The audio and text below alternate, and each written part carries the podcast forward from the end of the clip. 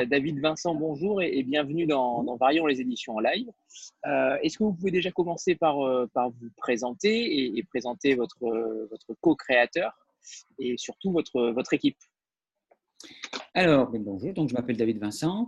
Pour les plus jeunes d'entre vous, c'est un nom qui dit rien. Pour ceux qui ont déjà quelques dizaines d'années, c'est un nom qui m'a valu depuis mon enfance des moqueries incessantes, puisque c'est le nom d'un personnage d'une série qui s'appelle Les Envahisseurs et voilà, donc c'est un peu ma croix que je porte depuis toujours et hum, j'ai décidé de me venger euh, un peu en, devenant éditeur et en faisant en sorte que ce nom puisse servir à autre chose qu'à de la moquerie. Voilà. Euh, avec mon associé qui s'appelle Nicolas Etienne, et lui aussi il a deux prénoms. Euh, voilà, on est, on est des gens qui n'ont pas de nom en fait, on n'a que des prénoms. on, s'est décidé à se venger en créant notre petite maison d'édition il y a une vingtaine d'années, qui s'appelle L'Arbre Vengeur, qui est notre, c'est notre petit territoire à nous. On a chacun des métiers à côté. Euh, qui fait que cette maison d'édition, c'est notre territoire. On fait ce qu'on veut. On n'a pas de chef, on n'a pas de patron.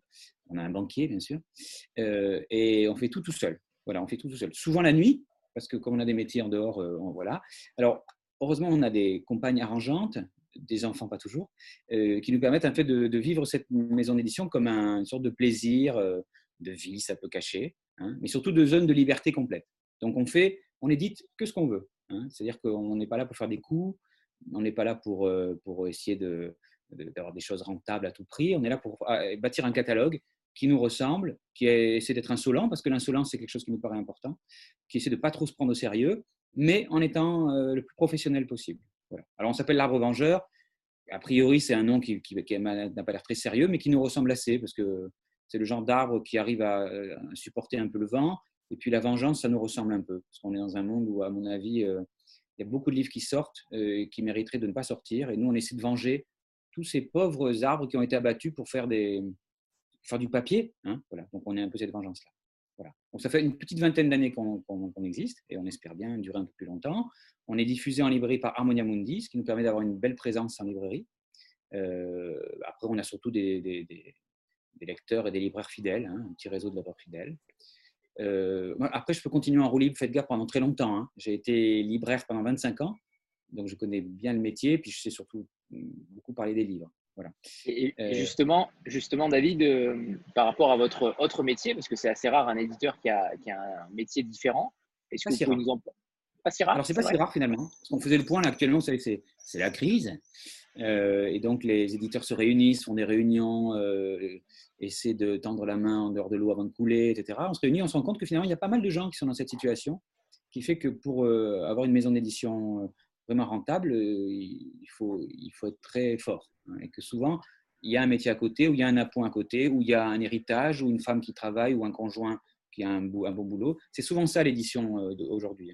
Alors nous, c'était surtout, on voulait faire un métier à côté pour, pour avoir un contact avec le réel. Moi, je suis libraire, avant j'étais longtemps libraire, et c'était, euh, moi, ce qui m'intéressait, c'est connaître les gens, ce qu'ils vendent, avoir des échanges, et pas rester un peu dans la tour d'ivoire qui souvent c'est les éditeurs, qui ont tendance à un peu être dans leur monde, et ils en sortent parfois pour rencontrer des, auteurs, des, lecteurs, mais ils, vivent dans un monde à part. Moi, ce qui, nous, ce qui nous intéresse, c'est le monde réel. Euh, voilà.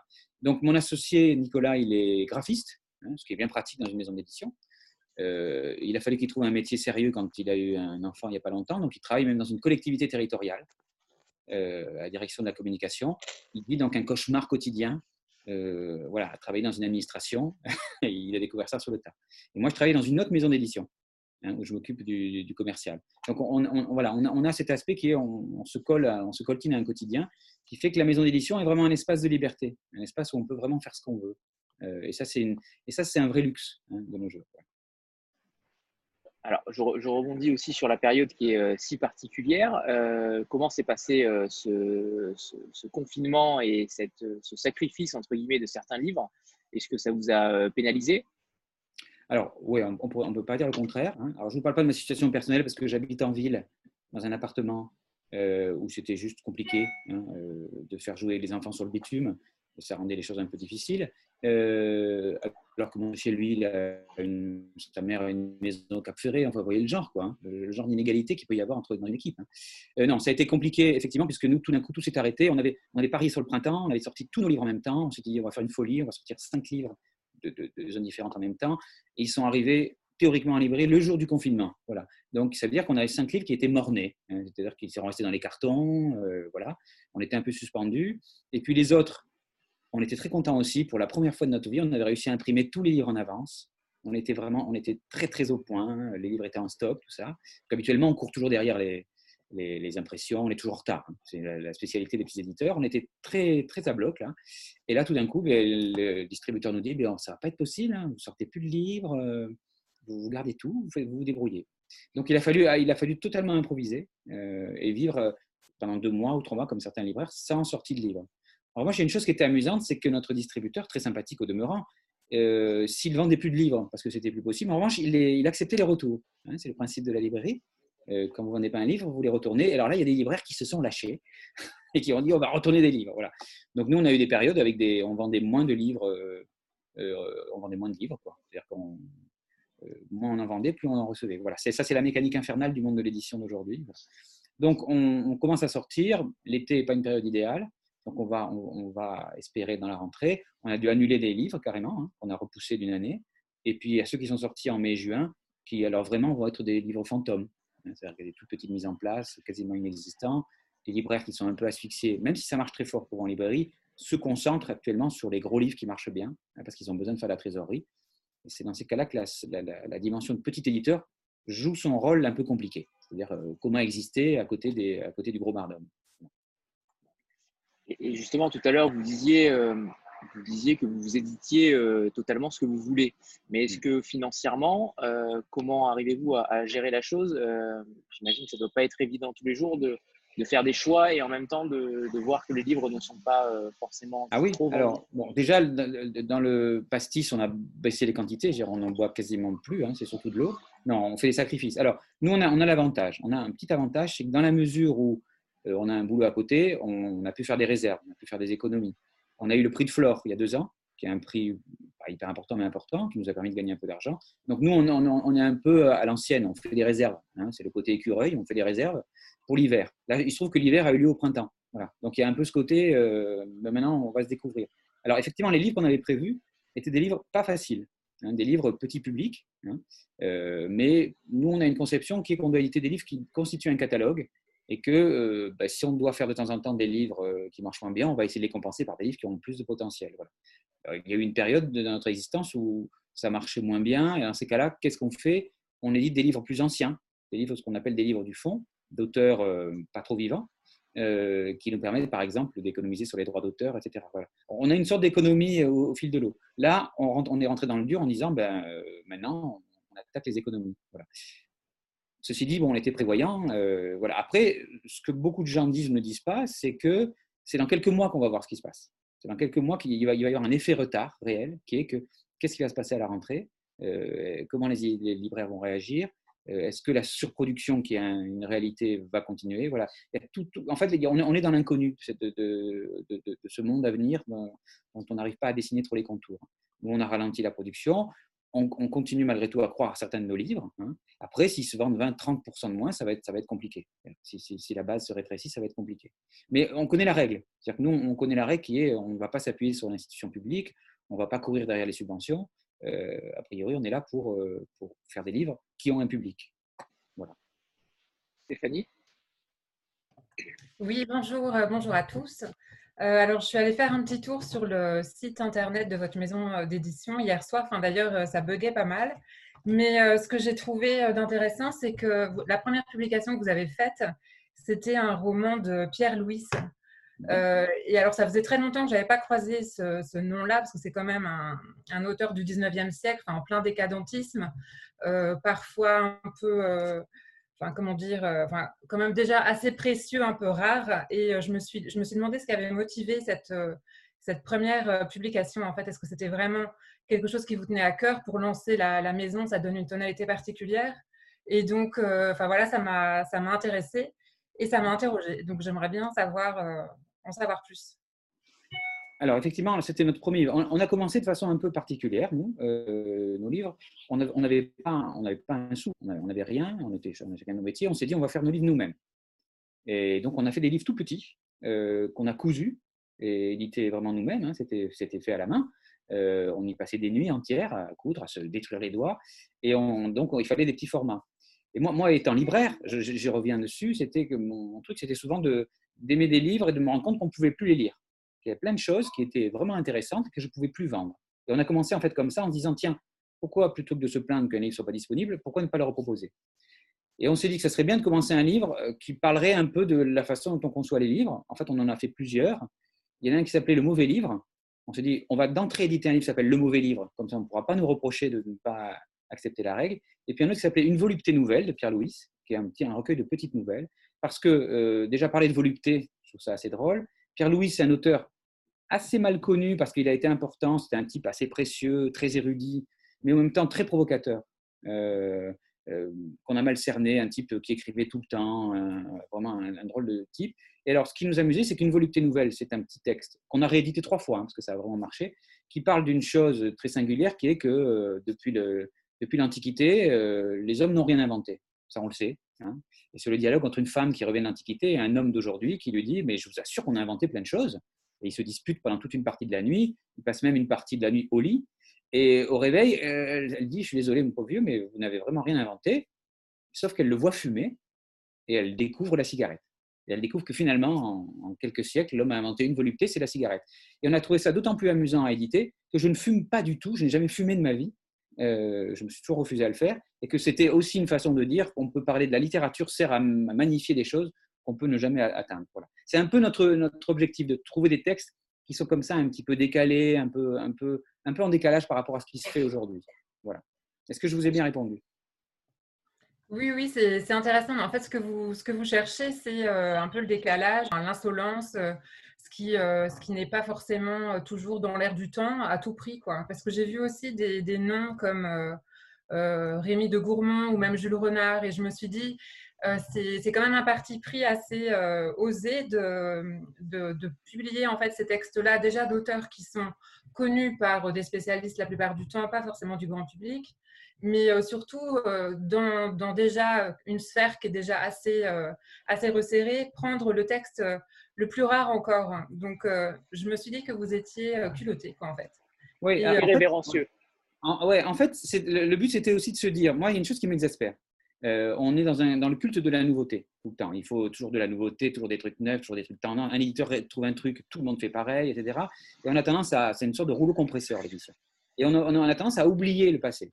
Et moi, ma, théorie, depuis toujours, c'est qu'il y, a des auteurs qui ont 100 ans, qui sont morts depuis 100 ans, qui nous parlent plus que les auteurs qui ont sorti un best-seller il y a 3 ans. Et que la responsabilité de l'éditeur, alors là, nous, on a un côté un peu engagé, hein, ça paraît bête, mais c'est de dire que euh, certains textes n'ont pas de date de péremption et peuvent ressortir.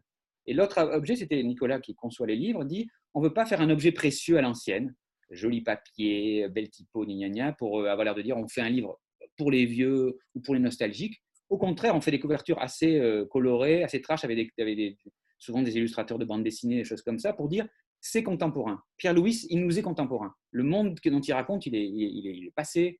Euh, on est passé au bagnole, on est passé à Internet. Mais ce qu'il nous raconte de l'homme, ce qu'il nous raconte de nos angoisses, de, nos terreurs, enfin de nos joies, ça, c'est toujours vivant. Et un grand écrivain garde ça en lui. Et c'est ça qui nous intéresse. Moi, ce qui m'intéresse, c'est de dire qu'il y a des morts qui nous parlent et qui nous parlent parfois beaucoup plus que des vivants. Je pourrais vous faire des, des, cités. Hein. Moi, j'ai vendu pendant des plombes des livres, je les ai dans ma bibliothèque, je regarde, mais je ne sais même plus de quoi ça parle. dans ces cas-là, ça part à la poubelle. Mais qui est, voilà, et, l'édition, elle doit, elle doit oublier un peu la temporalité. Et dire, alors Rémi de Gourmont, oui, c'est un des premiers livres qu'on a sorti. C'est un livre vraiment du début du XXe siècle. Euh, on le réédite là à la rentrée. C'est un livre qui a gardé une sorte de force de, séduction euh, d'un homme qui nous raconte que euh, on, on est sur Terre pour jouir de quelque chose et non pas pour en permanence souffrir et se faire souffrir. Et la façon dont il le raconte, dans un univers qui a complètement, qui complètement vieilli, qui, qui est suranné, a gardé son intensité. Et justement, et en plus, a gardé une chose qui nous est précieuse, qui a gardé un style, c'est-à-dire une langue. C'est souvent quelque chose qui s'appauvrit. Nous, on est très, très, très conscients et très soucieux de trouver des écrivains qui ont une langue pour le dire, qui ont trouvé un style, qui ont trouvé une manière de le dire. Et ça, c'est très, très important pour nous. Sandra? Oui, bonjour à tous, bonjour David. Euh, je vais vous faire un aveu, hein, je connais mal votre maison d'édition, je connaissais de nom. Oui, je sais, oui. Désolée. Mais justement, je suis là pour, euh, pour en savoir plus et, euh, et votre discours m'interpelle. Et comme Stéphanie, je trouve vos, choix, après avoir regardé aussi votre catalogue, vos choix quand même assez audacieux. justement, moi, comme je vous connais pas bien, j'ai vu qu'il y avait effectivement un catalogue quand même très riche avec des auteurs connus, d'autres inconnus. moi, j'aimerais bien commencer à lire un peu de l'arbre vengeur, mais, mais je ne sais pas par quoi commencer parce que c'est assez vaste finalement. donc, si vous pouviez m'aider, je suis preneuse. Alors, c'est vrai qu'on a, un catalogue assez, singulier. en fait, chaque catalogue d'éditeurs parle de ses éditeurs. C'est-à-dire que quand on a l'habitude, et vous devez avoir l'habitude, quand on saisit quelques livres d'un catalogue, on, se rend compte un peu à, qui on a affaire. Nous, on a, des intérêts qui peuvent être assez larges. Il y a une chose qu'on n'aime pas, qu'on n'aime pas éditer. qu'on n'aime pas, mais qu'on n'aime pas, c'est le, roman psychologique, le roman sentimental, le roman euh, un peu plan-plan, le roman un peu donneur de leçons, etc. Nous, on pense qu'il y en a plein, il y a plein de choses qui existent. Nous, ce qui nous intéresse, c'est un peu les à côté. C'est-à-dire un roman qui va nous interroger. Voilà. Alors, on a de ce côté-là, par exemple, des romans d'anticipation. On n'est pas un éditeur de SF, hein, mais on a des romans qui interrogent euh, l'anticipation, l'interrogation. Donc, nos plus gros succès, c'est souvent ça, hein, des romans qui euh, imaginent un futur particulier. Voilà, on, en a toute une série. Mais ce qui nous a intéressé, c'est pas tant de plonger dans un univers parallèle que d'interroger notre présent. Notre livre, un livres le plus connu, par exemple un titre absolument invendable. Euh, il s'appelle Quinzinzinzili. Vous voyez? Accrochez-vous ça, euh, qui est un roman écrit par un, par, un, romancier qui est mort en déportation et qui était un des premiers romans à imaginer la fin du monde. C'est-à-dire que la, Terre est supprimée et ne va survivre de cette fin du monde que des gamins qui sont allés visiter une grotte, une grotte en Ardèche. Ils sont une dizaine et euh, tout le monde est mort autour d'eux. Et quand ils sortent, c'est les derniers survivants. Et le livre va nous raconter qu'est-ce qui se passe quand on confie la, nouvelle humanité à une bande de gamins. Alors, n'importe qui d'autre aurait fait un livre à la Rousseau en disant c'est merveilleux, c'est l'innocence. Avec Régis Messac, ça va être tout le contraire. Hein. Ils vont rigoureusement faire la même chose que leurs parents. C'est un peu ce genre de choses qui nous, plaît, cette insolence-là. Après, moi, ce que j'aime bien, comme je disais, c'est euh, ressortir un peu du bois des, des, livres qui, à mon avis, mériteraient une grande audience. Alors, on vient de sortir, alors je ne sais pas, il va être à l'envers le livre, vous le voyez à l'envers ou à l'endroit là? Hein? Vous voyez? Bon. Euh, qui s'appelle Peter Ibbetson. Ça, c'est notre petite collection de poches, parce qu'en en plus on se la pète, on a fait aussi une collection de poches. Hein, euh, euh, des livres qui permettent d'être plus petits et moins chers. Et, ça, Peter Ibbetson, c'est à mon avis un des plus grands livres de la littérature anglaise. Pour des raisons X ou Y que je m'explique assez mal, il n'est pas très connu. il n'est pas aussi connu qu'il peut l'être en Angleterre. Et Peter Ibbetson, c'est un roman alors, de facture très classique, écrit par un homme qui s'appelait Georges Dumorier, qui a écrit deux romans dans sa vie, et très tard dans sa vie, qui était un ami du grand écrivain Henry James, qui, lui a dit euh, Écoute, euh, ton idée est très bonne, mais fais-en un roman toi-même. Et Peter Ibbetson, c'est un livre euh, qui a la puissance du romanesque. Ça vous raconte une histoire, c'est à, la mode britannique, donc on, vous raconte le destin d'un homme, mais ça interpelle chez nous quelque chose de puissant qui, va, chercher au fond de notre inconscient, qui est le monde du rêve, qui est nous passons la moitié de notre vie à rêver, et cet univers-là, on n'en sait, rien. Dans, le monde réel, on l'oublie. Et ce livre raconte, de façon absolument sublime, euh, comment un homme et une femme qui vont être séparés parce que l'homme, presque par hasard, tue quelqu'un et se retrouve emprisonné, vont pouvoir vivre une histoire d'amour dans le monde du rêve. Ils vont réussir à inventer des passerelles qui vont les conduire dans un monde imaginaire et rêvé qui va leur permettre de vivre leur histoire d'amour. Et ça, à travers une histoire qui racontée comme si c'était naturel, euh, on a un, des livres les plus bouleversants, à la fois sur l'amour et sur la capacité qu'on a à rêver euh, notre vie. Et ça, moi, moi ce qui m'indignait un peu, c'était que très peu de gens connaissent Peter Ibbetson. Hein. alors que le moindre psychanalyste vous dit, mais Peter Ibbetson, c'est un, auteur génial. Donc, si vous voulez commencer un arbre vengeur, il est un peu gros, hein, c'est un livre d'été, hein, c'est 350 pages. Et ça, c'est exactement ce que nous, on aime, c'est-à-dire des livres qui, ont, euh, ben, qui sont supposés être comme une vieille bouteille qui, qui ont vieilli, sauf que quand on les ouvre, on se rend compte que ça a gardé quelque chose de, fort et d'intense. Moi, j'ai lu quatre ou cinq fois hein, pour le, refaire. À chaque fois, je redécouvre des choses que je n'avais pas vues. Hein. Alors que c'est une narration très classique, très simple. Sauf que c'est très simple, mais qu'à un moment, vous acceptez la règle de vous dire que vous êtes dans le rêve de quelqu'un, dans le rêve de deux personnes, même qui vont s'aimer en rêve.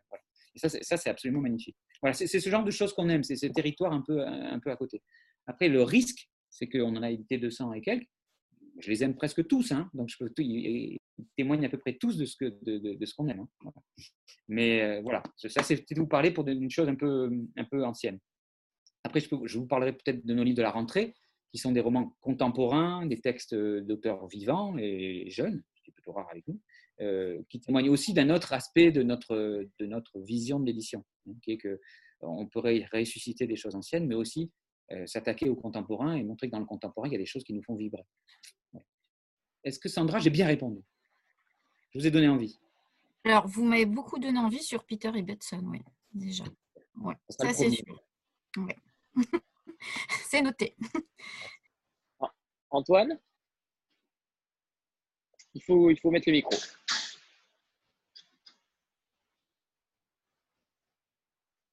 Ah, il faut le trouver, c'est en bas à gauche. Voilà. Formidable, formidable. Euh, vous m'entendez là? Oui, parfait. Formidable. Euh, alors, ben moi, j'ai lu le, bouquin qui est derrière Anthony, euh, il n'y a pas très longtemps, hein, Lève ton gauche, ainsi, que son, ainsi que son jumeau, ainsi que Compter debout. ça m'a beaucoup plu. Alors, je suis vraiment dans la cible. Ceux qui me connaissent savent que j'aime bien la boxe. et donc, évidemment, j'étais aux anges. dit, pour moi, c'est un roman qui, qui, peut prétendre avoir un public bien plus large que, que les vrais fans, que les vrais mordus du sport. Euh, je voulais savoir si c'était un bouquin sur lequel vous comptiez. Euh, est-ce que vous le considériez comme un bouquin de niche ou est-ce que vous le destiniez à une, finalement à une diffusion un peu plus large euh, Et accessoirement, comment vous avez mis la main sur Frédéric Roux Parce que c'est un auteur assez incroyable, objectivement, que je connaissais absolument pas, alors que c'est un domaine dans lequel j'étais censé un peu m'y connaître. alors pour à tous, hein, mais David Vincent le précisera, c'est une langue incroyable. Vous tombez sur un romancier qui a une langue qui n'a pas d'équivalent. Vous parliez tout à l'heure de langue. C'est vraiment quelque chose de très très spécial. Euh, voilà. Donc comment vous êtes tombé sur lui? Est-ce que c'est un bouquin qui pour vous est un bouquin de niche ou que vous destiniez à un public un peu plus large que ça? Alors, euh, bon, mais ça me fait plaisir de parler de Frédéric Roux. Euh, Frédéric Roux, alors c'est une réédition. Hein. Lève ton gauche, c'est une réédition. Mmh. Un livre qui était paru chez Ramsey au début des années 80, qui a été réédité chez Gallimard en collection noire, dans une collection de polar augmentée. Et nous, c'est la troisième édition. Alors, Frédéric Roux, c'est une drôle d'histoire. C'est un personnage, Frédéric Roux. En tant qu'éditeur, c'est pas un personnage commode. Hein, il a été boxeur, etc. Il conçoit les rapports entre les gens de façon un peu sur un ring, hein, toujours. Hein. C'est, toujours un peu compliqué. Moi, j'ai donc été libraire, comme je le répète, et pendant des années, j'ai défendu euh, le travail de Frédéric Roux qui a édité des livres chez Grasset, chez Gallimard, chez Fayard. Il a eu le prix France Culture pour un livre qui s'appelle Ali, qui est un des meilleurs livres sur Mohamed Ali. Donc, il, revient toujours vers la boxe. Alors, il y a un truc qui l'exaspère, Frédéric Roux, c'est qu'on dise qu'il est un éditeur, euh, un auteur de niche, qui parle que de la boxe. Parce que pour lui, précisément, euh, le noble art, comme on dit, n'est jamais qu'une façon d'aborder d'autres thèmes qui est ben, la vie au quotidien. Sauf que le, le, monde de la boxe est une sorte de modèle réduit de toutes les difficultés qu'il y a à être sur le ring qu'est la vie. Alors pour lui, c'est ça. C'est une sorte de territoire romanesque sur lequel il va bâtir des, il va, bâtir, euh, des histoires. Mais ce n'est pas, un, pas un auteur de, particulièrement de boxe. Alors moi j'aime beaucoup la boxe, hein, mais euh, quand j'ai lu Frédéric Roux, les premiers livres de Frédéric Roux que j'ai lus euh, ne parlaient pas de boxe, en fait, c'est le quatrième livre qu'on édite de Frédéric Roux, hein, parce qu'on en a fait deux premiers. Et ces livres que j'ai découverts, moi, parmi les premiers, c'était des livres où il parlait de son père, un livre qui s'appelle Mal de père. Euh, et alors, c'était des livres à la fois d'une drôlerie, d'une tristesse et d'une intensité qui m'ont fait aimer cet auteur. Parce qu'il raconte ce que c'est que d'avoir un père qui est un, un demi-voyou, un type, euh, on ne sait jamais ce qu'il va devenir, et comment les parents qu'on a eus vous font écrivain. Il a fait la même chose sur sa mère, il a fait la même chose sur son grand-père. Il a visité comme ça euh, sa famille euh, pour voir ce que ça pouvait faire au point de vue romanesque. Son grand-père, c'est Désir de guerre, c'est un livre absolument impayable qu'on a réédité. Voilà. Donc moi, je suis roux depuis longtemps. Quand je le croisais à la librairie, d'une part, il disait pique-pente de ma librairie, euh, pique-pente des Bordelais, dont il était originaire, et dès qu'on lui faisait un compliment, il m'envoyait bouler. Hein, voilà, il détestait les compliments. Donc un type un peu compliqué. Alors moi j'ai fait une chose un peu bête, étant libraire dans une librairie qui vendait pas mal de livres, j'ai pris le parti d'épuiser le tirage d'un de ses livres. Ça fait mal de pair. En le vendant, je l'ai conseillé, conseillé, et j'ai épuisé le tirage. J'avais une idée dans la tête. Hein, et je lui ai dit, voilà, cher Frédéric Roux, le livre est épuisé, qu'est-ce qu'on fait? Je vous propose de le rééditer. Bon, il a râlé un peu parce qu'il râle. Et puis finalement, il nous, a laissé faire. Et on a noué comme ça une relation assez amicale avec ce type qui souffre d'une chose, c'est qu'il n'a pas de public. Il a une vraie reconnaissance, euh, il a de vrais éditeurs, mais parce qu'il est intitulé boxeur, on considère que ben, les, dames le, lisent moins, enfin, il n'a il a pas de public. Ce qui, est, un peu son drame, parce que on, peut absolument rien connaître à la boxe. Hein, dans Lève ton gauche, c'est pas important. Ce qui est intéressant, c'est le destin de ces trois, pauvres types qui ont imaginé que la boxe pourrait les sauver. Et donc, moi, ben, c'est le parcours qu'on a euh, avec Frédéric. Alors, c'est drôle parce que c'est un type vraiment insupportable. Hein. Il, doit éditer un livre chez Grasset depuis deux ans, qui fait 1000 pages, euh, qui est un livre sur euh, un dictionnaire de la boxe. le 1er avril, il a proposé au patron de Grasset, un 1er avril, de faire un dictionnaire sur la boxe pour se moquer de lui. Et le patron, le jour même, lui a répondu Ouais, super, très bonne idée. Et il lui a filé une fortune pour le faire. Donc, il a dû faire un livre sur la boxe, voilà, euh, en se disant J'ai encore que ça à faire. Et là, il se fâche avec eux parce qu'il voudrait que le livre soit carré, comme un ring. Ce en quoi l'éditeur dit non, mais vous nous agacez là, on va pas faire un livre carré, c'est pas possible. Donc ça fait deux ans qu'il se battent parce qu'il veut sortir son livre carré. Voilà.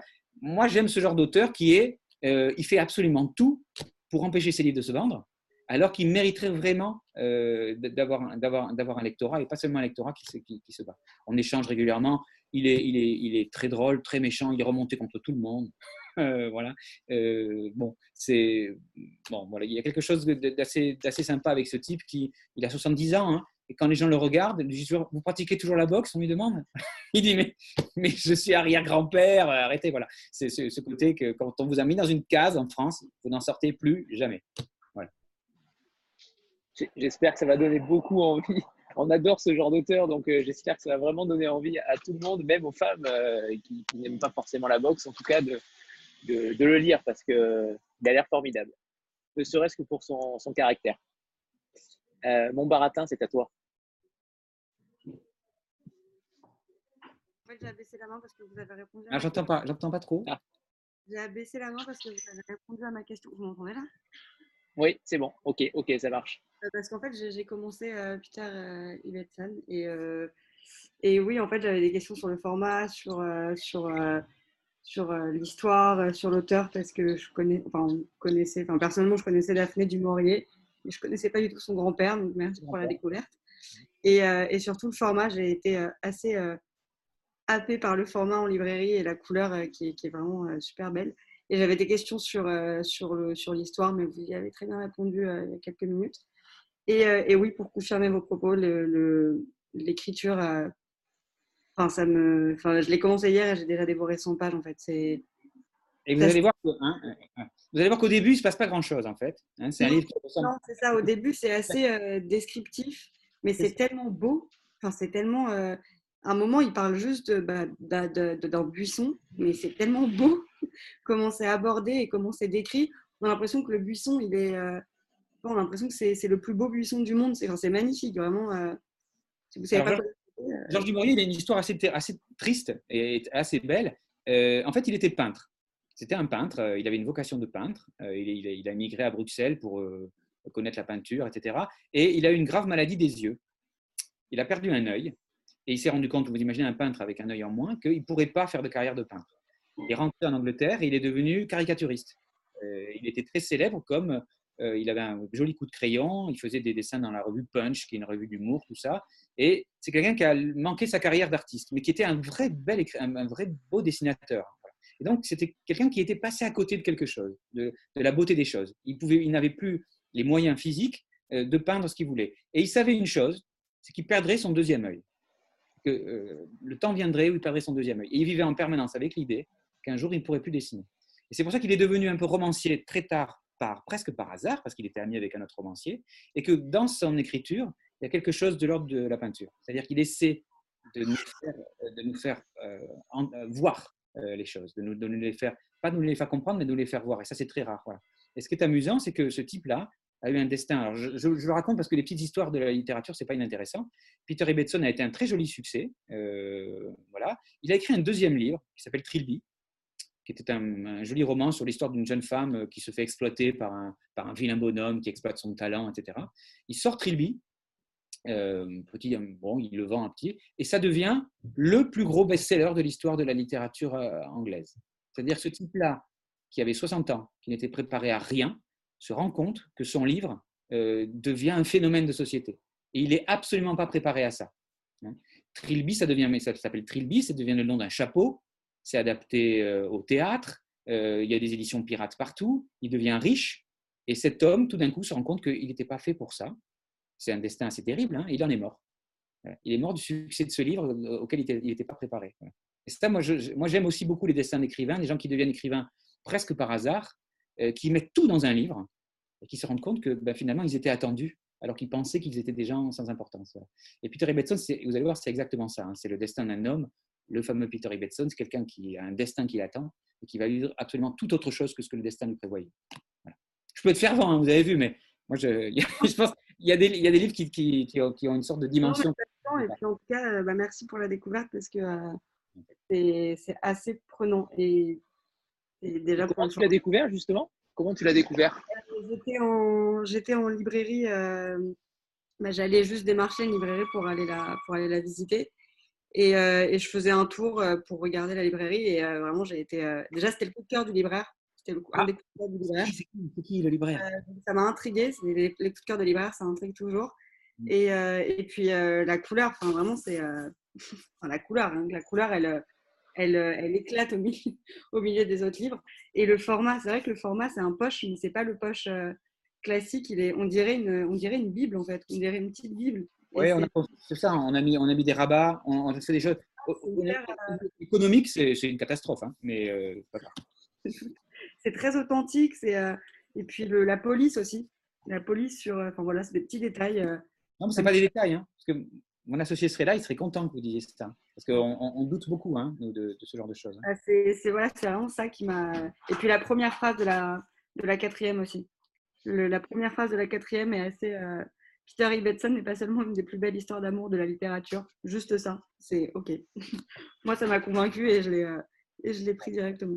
C'est gentil, ça fait plaisir. Avec plaisir. Euh, Isabelle, c'est à toi. Remets ton micro. Voilà. Bonjour, euh, bonjour à tous et bonjour David, merci euh, pour, euh, pour, cette rencontre. Alors moi j'ai une petite question, c'est par rapport à en fait tous ces livres et notamment donc les livres de Georges Dumorier. Vous avez refait des traductions, vous avez euh, comment, comment ça se passe en fait pour, euh, pour euh, ce fonds en fait de, de livres anciens entre guillemets étrangers que vous rééditez? Est-ce que, est que vous les retraduisez? Comment ça se passe? Alors, c'est une question très intéressante et c'est un vrai débat en ce moment. en France, il y, a, il y, a, deux écoles.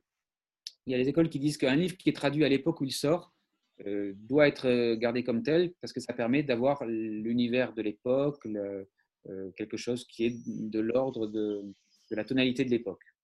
Et une autre école de traduction qui dit une traduction, elle a une durée de vie de 50 ans, euh, parce que la langue change, les, gens changent et qu'on ne peut pas utiliser le subjonctif imparfait de la même façon qu'on le faisait naguère. Nous, on est à cheval entre les deux écoles. Par exemple, on sort euh, en novembre une nouvelle traduction d'un grand livre d'un auteur qu'on adore qui s'appelle Chesterton, euh, qui est un livre qui était paru, enfin un auteur génial, roman policier, un truc complètement délirant. Mais le livre était paru en 1911, traduit par chez Gallimard. Donc imaginez la traduction, l'auteur était encore vivant. Le traducteur, il a fait ce qu'on faisait à l'époque. elle est partie. Il y, a, un truc. Qu'est-ce que je fais? Alors J'ai prononcé un mot qu'il fallait pas, peut-être. Non, c'est moi qui fais, c'est moi qui, qui, faisais une blague. Sur le, parce qu'en fait, on a un chat euh, à côté. Et voilà, reprenez David, pardon. super. Si vous ne vous lancez pas des défis pendant ce temps-là Non, il n'y a pas des. Non, y a pas, non, non. Ça, hein. non. non, non. Réaliser une omelette sans la faire cramer en parlant, en posant une question.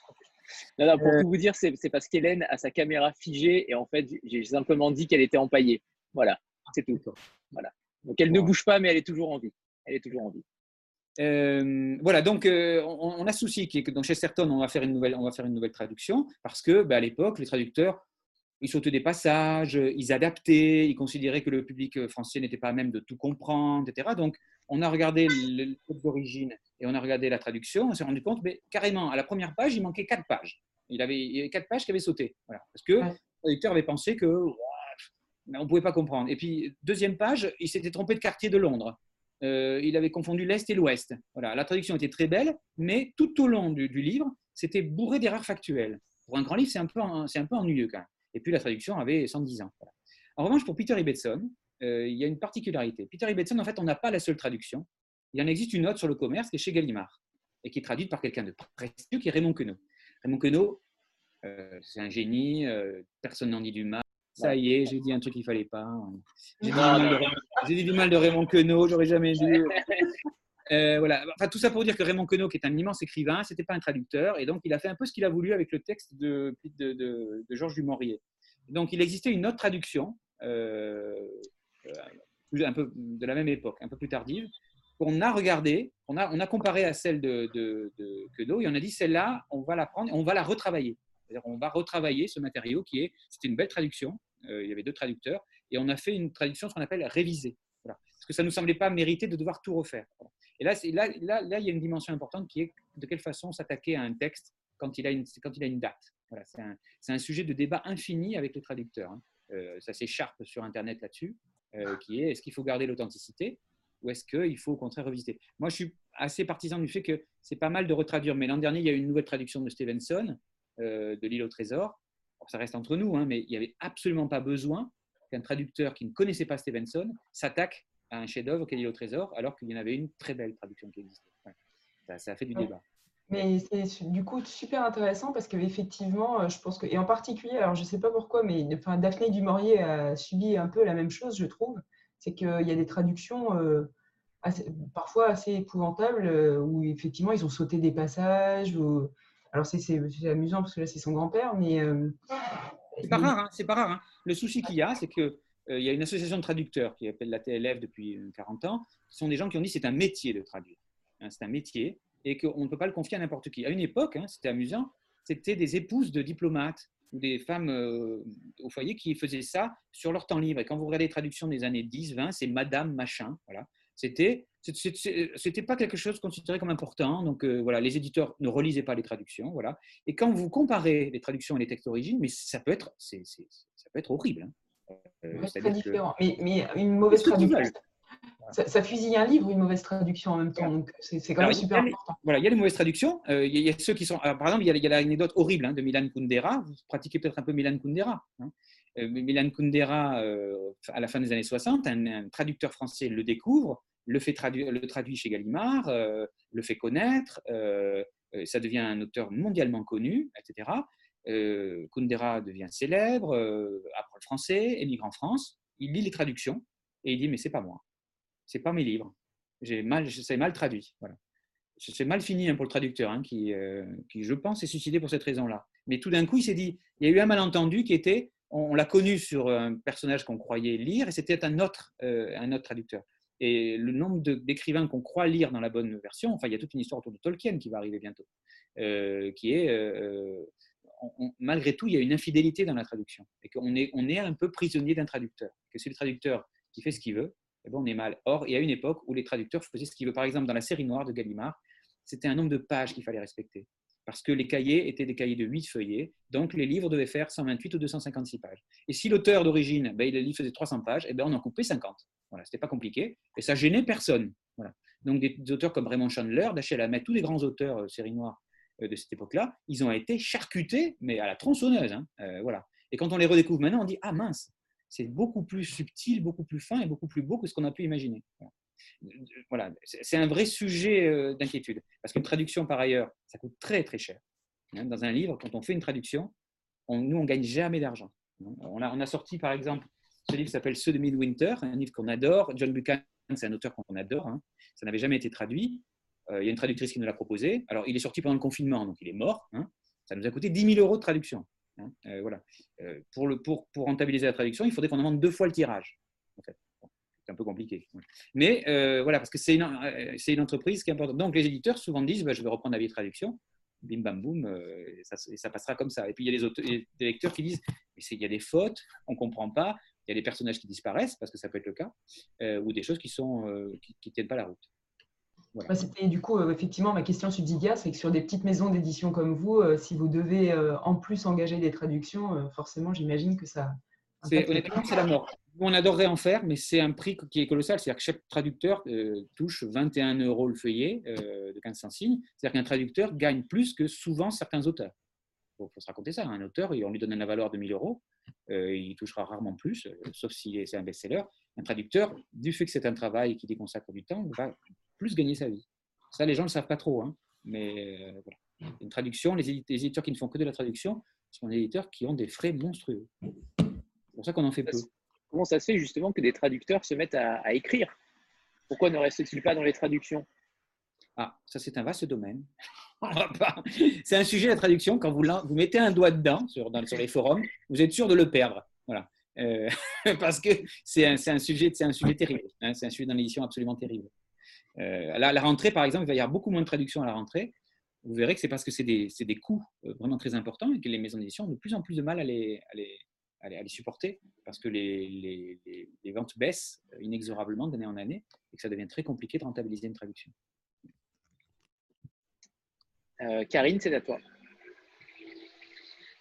Remets ton micro. Je te l'ai activé, c'est bon.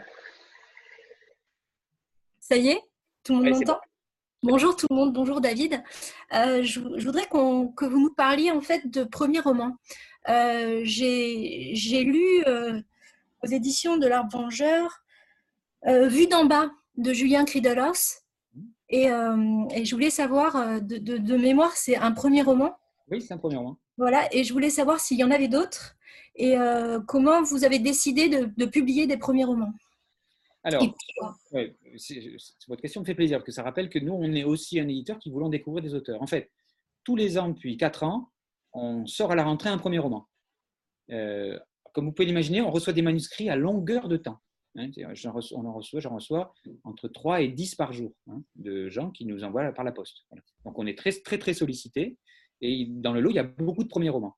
Moi, ça m'excite beaucoup les premiers romans. C'est-à-dire de découvrir quelqu'un qui commence, qui, qui a des références, qui, a une sorte d'appétit, d'innocence souvent. Hein. Se dire, euh, j'arrive dans le monde comme ça. Et nous, euh, cette innocence-là, on va la confronter à une chose terrible. On va la balancer au milieu de 600, 600 autres romans. Hein, la rentrée littéraire, c'est 600, 600 livres qui déboulent en même temps.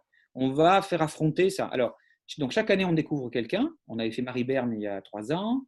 Il y a deux ans, c'était Anatomie de de ma femme, qui a très bien marché, puisqu'en plus, c'est devenu, ça, il a eu un prix littéraire. L'an dernier, c'était Julien Crideloz, euh, voilà, où on a su dès le mois de juin que ça ne marcherait pas. Il y avait un truc, hein, on, le sent de l'entrée. Euh, et puis là, cette année, on sort un livre de Tiffaine Le Gall, un premier roman. Alors que je vous montre, je ne sais pas si vous l'avez vu, on a fait un livre, il est, a priori, il est invisible en caméra parce que c'est un livre qui a pas de, c'est pas imprimé, c'est gaufré, la couverture. il, faut, il y a du relief, il faut du relief pour le voir, voilà. Chaque année, on veut être, euh, découvrir, un, découvrir un auteur. Voilà. Alors, sachant que euh, c'est lâcher quelqu'un dans une vague furieuse qui va emmener tout le monde. Hein, et qu'il faut, avec ses petits bras, il faut y arriver. Donc, on essaie de, trouver des auteurs qui ont quelque chose qui les distingue, euh, qui les rend un peu arbre-vengeurs déjà, il faut que ça, nous ressemble, et qui permet de dire ils ont un petit quelque chose qui, les distingue. Alors, l'an dernier, Julien Crideloz, il y avait une sorte de, on, voyait ses lectures, c'était une sorte de lecteur de romans américains qui avait adapté euh, à la France sa vision un peu pessimiste du monde et qui mettait en scène un handicapé euh, d'une méchanceté sans nom, qui réglait son compte à tout le monde, qui détestait tout le monde, et qui en fait dissimulait la douleur de ne pas réussir à faire son deuil. Voilà. on trouvait que derrière cette méchanceté, cette ironie, se cachait quelque chose de profond et d'intelligent. On, renverse complètement la table cette année avec Tiffaine Le Gall en prenant une chose qui est complètement différente, qui a un point de vue euh, qui montre qu'on essaie d'avoir un, un, prisme assez élargi. Parce que Tiffaine Le Gall, c'est une jeune femme de 35 ans, je crois qu'elle est prof de philo en Bretagne, et elle nous envoie, alors toujours par la poste, hein, nous, c'est toujours par la poste qu'on reçoit nos livres, elle nous envoie un petit mot en disant voilà, j'ai fait, ce, fait ce petit livre, euh, dans votre catalogue, elle nous cite des auteurs, elle dit voilà, voilà les auteurs que j'aime dans votre catalogue, et il me semble que quand j'écris, je peux m'inscrire dans, ce que, dans, vous, dans ce que vous éditez. Et quand déjà quelqu'un qui nous écrit nous dit ça, bah, il prend le, dessus sur les 100 autres qui nous écrivent Madame, Monsieur, une lettre type dans laquelle on sait qu'ils n'ont même pas regardé ce qu'on faisait, ou alors parce qu'on s'appelle l'arbre vengeur et qu'il y a un arbre dans le livre, ce genre de choses arrive. Euh, voilà. Et elle nous disait, voilà, j'ai une familiarité avec vos auteurs, notamment Eric Chevillard, euh, euh, autour de la littérature. Et en fait, c'est un livre qui nous plaît parce que c'est un jeu, et qu'en fait, vous l'avez peut-être compris, pour moi, l'édition, la littérature, ça tient du jeu. C'est-à-dire que c'est quelque chose, c'est un jeu, c'est un contrat passé entre deux personnes. et Stevenson, je ne sais pas si vous êtes des lecteurs de Stevenson que j'adore, il avait une phrase très belle qui disait La fiction est à l'adulte ce que le jeu est à l'enfant. C'est-à-dire que voilà, le, jeu, euh, vous confiez un, jeu à un enfant, ça va le faire grandir, ça va le faire réfléchir et ça va l'occuper. Ben, la fiction, c'est un peu ça, c'est un jeu pour adultes. Et quand moi, un auteur, décide de jouer avec moi, de faire confiance à mon intelligence, ou de, m'obliger à réfléchir, ou de m'interroger, ou de m'amuser, euh, je suis partant. Et la Tiffaine Le Gall, elle, elle, fait très fort d'entrée. Elle nous envoie le livre avec un nom, avec un titre. Alors, je vais vous lire le titre quand même qu'elle nous a envoyé. On, a cru qu'on allait mourir. Hein. On se dit, c'est pas possible. Ça s'appelle Essai sur les fondements et les enjeux de l'œuvre absente de Timothy Graal par Maxime Desvaux, maître de conférence émérite en littérature française et comparée à l'Université Sorbonne Paris 4. voilà. Euh, bon, waouh, super. Ça, alors là, ça, va être une couverture typo magnifique. Voilà. En fait, c'était une, vraie, c'était une vraie provocation puisque le livre se présente comme un, livre universitaire qui enquête sur un auteur, euh, un auteur très particulier et qui va être un livre universitaire, avec des notes infrapaginales, avec une introduction, une bibliographie, avec un faux euh, professeur d'université qui va nous raconter un livre. Sauf que le livre et l'auteur dont il nous parle, bien entendu, n'existent pas. On est dans le futur, on est dans quelques dizaines d'années. Euh, le livre est écrit donc dans le futur et nous parle d'un auteur de notre présent. Et il va nous raconter, elle va nous raconter ce, livre. Sauf que l'astuce qu'elle a trouvée, c'est de faire comme si elle le faisait de façon objective. Comme si elle n'allait pas raconter de façon passionnelle, mais elle allait raconter comment tel auteur, un jour, a bouleversé la littérature mondiale en éditant un livre. Et là où le livre est assez génial et assez drôle, c'est que en permanence, ça fait semblant d'être un livre universitaire, avec des notes, des références, et Madeleine, je, Et, euh, pardon, il y a Madeleine qui passe là. Voilà. Euh, ma chérie, arrête. Elle emmène le fil. Bon, euh, en permanence, elle fait semblant d'être dans un livre universitaire, mais au bout du compte, elle nous raconte une histoire. Elle nous raconte un personnage et elle nous raconte à quel point la littérature est quelque chose de tellement important qu'il euh, bah, ne faut pas la confier aux universitaires. Alors, si jamais vous le lisez, il ne faut pas que je vous en dise trop sur le livre, hein, mais le fameux auteur dont il est question, qui s'appelle Graal, est en fait un personnage qui, euh, un universitaire assez étrange, bizarre, euh, faisant des expériences, etc., décide un jour de convaincre son éditeur, qui, qui met beaucoup de temps à se persuader, d'éditer un livre très singulier, qui est un livre composé uniquement de pages blanches. Entièrement de pages blanches. Et euh, en fait, le livre nous raconte comment, en éditant ce livre rempli de pages blanches, cet, auteur a bouleversé l'histoire de la littérature mondiale et même un peu plus. Donc, vous voyez, c'est une sorte de défi. Pour nous, c'est un jeu parce que le livre parle tout au long, enfin, le roman de Tiphaine Legal parle en permanence d'un livre qui ne parle de rien. Et elle arrive à en faire un livre. Et c'est passionnant. Donc, c'est ça, qui nous, intéresse. Qu'est-ce qui fait qu'on peut encore tout le monde a des histoires à raconter. Hein. Moi, j'en suis persuadé. On, a tous en nous des romans. Mais là, elle est allée au-delà de quelque chose, puisque en fait, en terminant le livre, j'avais compris à qui j'avais affaire. Tiffaine Le Gall me racontait, me se racontait elle-même, tout en, en, ayant inventé un personnage euh, imaginaire de romancier. Voilà. Je ne sais pas si j'ai répondu à votre question, mais c'est ça qui nous intéresse dans, dans, la littérature et dans les, dans les premiers romans. En tout cas, il, est typiquement dans la, dans la ligne éditoriale que vous proposez. Hein si on peut appeler ça une ligne éditoriale, parce que c'est quand même euh, très. Euh, oui, il faut le dire. Hein. C'est une ligne éditoriale. Hein. Nous, je pense qu'on a une ligne éditoriale. Hein. Il y voilà, on n'est pas une maison généraliste. On est une maison de littérature. Euh, on dit singulière. Voilà, on, veut faire des choses singulières. Si les gens en sortant, en terminant disent Ouais, bof, j'ai déjà lu ça, ça, nous fera pas, ça, nous fera de la peine. Et il ne faut pas faire de la peine à un petit éditeur qui passe ses nuits. Jamais, jamais. Karine, pardon, je t'ai coupé. Il faut remettre ton micro. Voilà. Oui, pardon. J'avais de l'activité aussi derrière moi. Euh, non, non, je disais que, euh, en fait, je réalisais que j'avais lu un deuxième premier roman de chez vous, qui était l'anatomie euh, de mon amant. Oui, l'anatomie de l'amant de ma femme. C'était pour l'amant de ma femme. Et en fait, on parlait tout à, vous parliez tout à l'heure de votre ligne de, de, de, ce que vous, les couleurs, enfin ce que vous vouliez quand, quand, quand vous choisissiez des, des, romans. Et je trouve en tout cas que ces deux romans sont vraiment à lire parce qu'ils nous, ils nous remuent et ils nous sortent un petit peu euh, de, des lectures conventionnelles qu'on peut lire. Et je trouve dommage, par exemple, que euh, Vue d'en bas de Julien Cridelhaus n'ait pas trouvé un public. Parce que euh, parce que c'est vraiment un très beau roman. Vraiment. oui. Bah, du coup, je vais lire le prochain. voilà. je vous mets le titre là, hein. il s'appelle Une ombre qui marche. Hein, voilà, qui est une référence que je ne dis pas, c'est une référence à Shakespeare. Voilà. Et, là, nous, on pousse le défi, hein, quand je vous dis de fait de mettre un livre qui parle à l'intérieur d'un livre qui n'existe pas, et qui en plus, non seulement n'existe pas, mais a des pages blanches. Euh, le défi pour nous, c'était de dire comment on peut illustrer ça. Hein. donc Nicolas, mon associé, il y a passé des semaines, en disant bon, on va faire un livre en euh, donnant l'impression qu'il n'y a pas de titre en couverture, et qu'il faut mettre ses mains pour euh, sentir le, pour sentir le titre. Ce qui est, très, ce qui est un peu culotté, une grosse maison d'édition ne le ferait pas. C'est-à-dire que c'est une grande maison d'édition, ça ne va pas, non Vous allez mettre ça sur Amazon, personne ne va voir ce que c'est. Voilà. Bah, à la limite, ça nous, fait, ça nous fait assez plaisir d'imaginer que c'est un peu ce côté provocateur qu'on aime bien aussi. On adore ça. On est, on est des, des enfants très dangereux ici. Bon, Antoine. c'est ça. Euh, Taël, c'est à toi. Tu es toujours là? Oui, bonjour. Oui, oui, je suis là, pardon. Euh, ben moi, j'ai une question assez traditionnelle euh, que je pose sur euh, vos choix de papier et de euh, et d'imprimeur. Est-ce que vous travaillez avec les mêmes prestataires? Est-ce que c'est vous qui choisissez votre papier? J'avais envie d'en savoir plus sur cet aspect-là de votre métier. Alors, donc, comme je vous disais, mon associé, il est, graphiste. Son métier, c'est euh, faire des livres, des affiches, tout ça. Donc, ça le concerne particulièrement. Euh, nous, on a, un peu créé la maison en disant on va essayer de faire à la fois comme les autres et en même temps d'être un peu différent. Hein, voilà. Donc, euh, dans, notre façon de fonctionner. On peut se permettre, encore, de faire un peu ce qu'on veut. Mais on veut éviter de tomber dans le risque de, de- du maniéré. Voilà. Moi, j'ai des camarades éditeurs j'en ai plein, hein, on est tout, à Bordeaux, on est nombreux en plus, hein, comme ça, qui font attention à faire des livres avec un papier et à la fin, ils vous mettent le livre a été édité en Munken, euh, 80 grammes, gna, gna, gna, gna, avec la typo, tout ça, gna, gna. ce qui me paraît pour moi des tartignoleries assez hypocrites qui consistent à nous faire croire que euh, finalement, euh, le, le papier, le papier euh, enfin, moi je suis très sensible à, à l'emballage d'un livre, mais je crois que le plus important dans un livre, quoi qu'on en dise, c'est le texte. Hein, voilà. Et précisément, nous, on résiste en permanence à cette tentation de vouloir faire euh, du trop beau.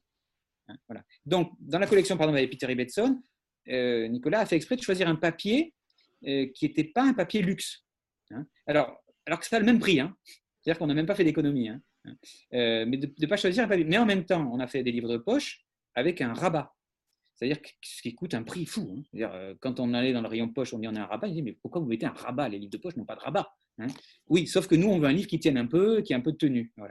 Et donc, donc il il y, y a- ce souci-là. Alors, on, choisit donc des papiers qui pour nous doivent être assez blancs, mais pas trop, euh, corrects, mais pas des papiers couchés. On ne veut pas avoir l'air de faire du faux vieux, hein, comme je disais tout à l'heure. On ne veut pas faire du faux vieux.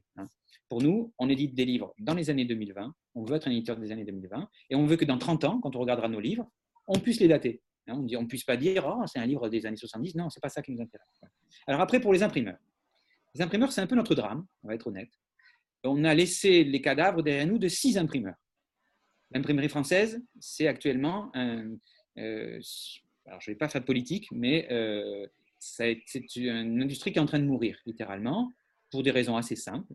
Je suis assez européaniste, hein, j'aime l'Europe, mais pour financer l'arrivée en Europe des pays de l'Est, l'Europe a massivement investi dans des imprimeries ultra performantes euh, à l'étranger, qui ont fait une chose très singulière, elles ont tué le marché. Parce qu'ils sont compétents, compétitifs, rapides, ils ne font pas d'histoire, et ils ont tué le marché français parce qu'un imprimeur en France, ben, il est toujours en retard, euh, il se trompe dans les livraisons. Mais j'ai encore eu le cas hier. hein.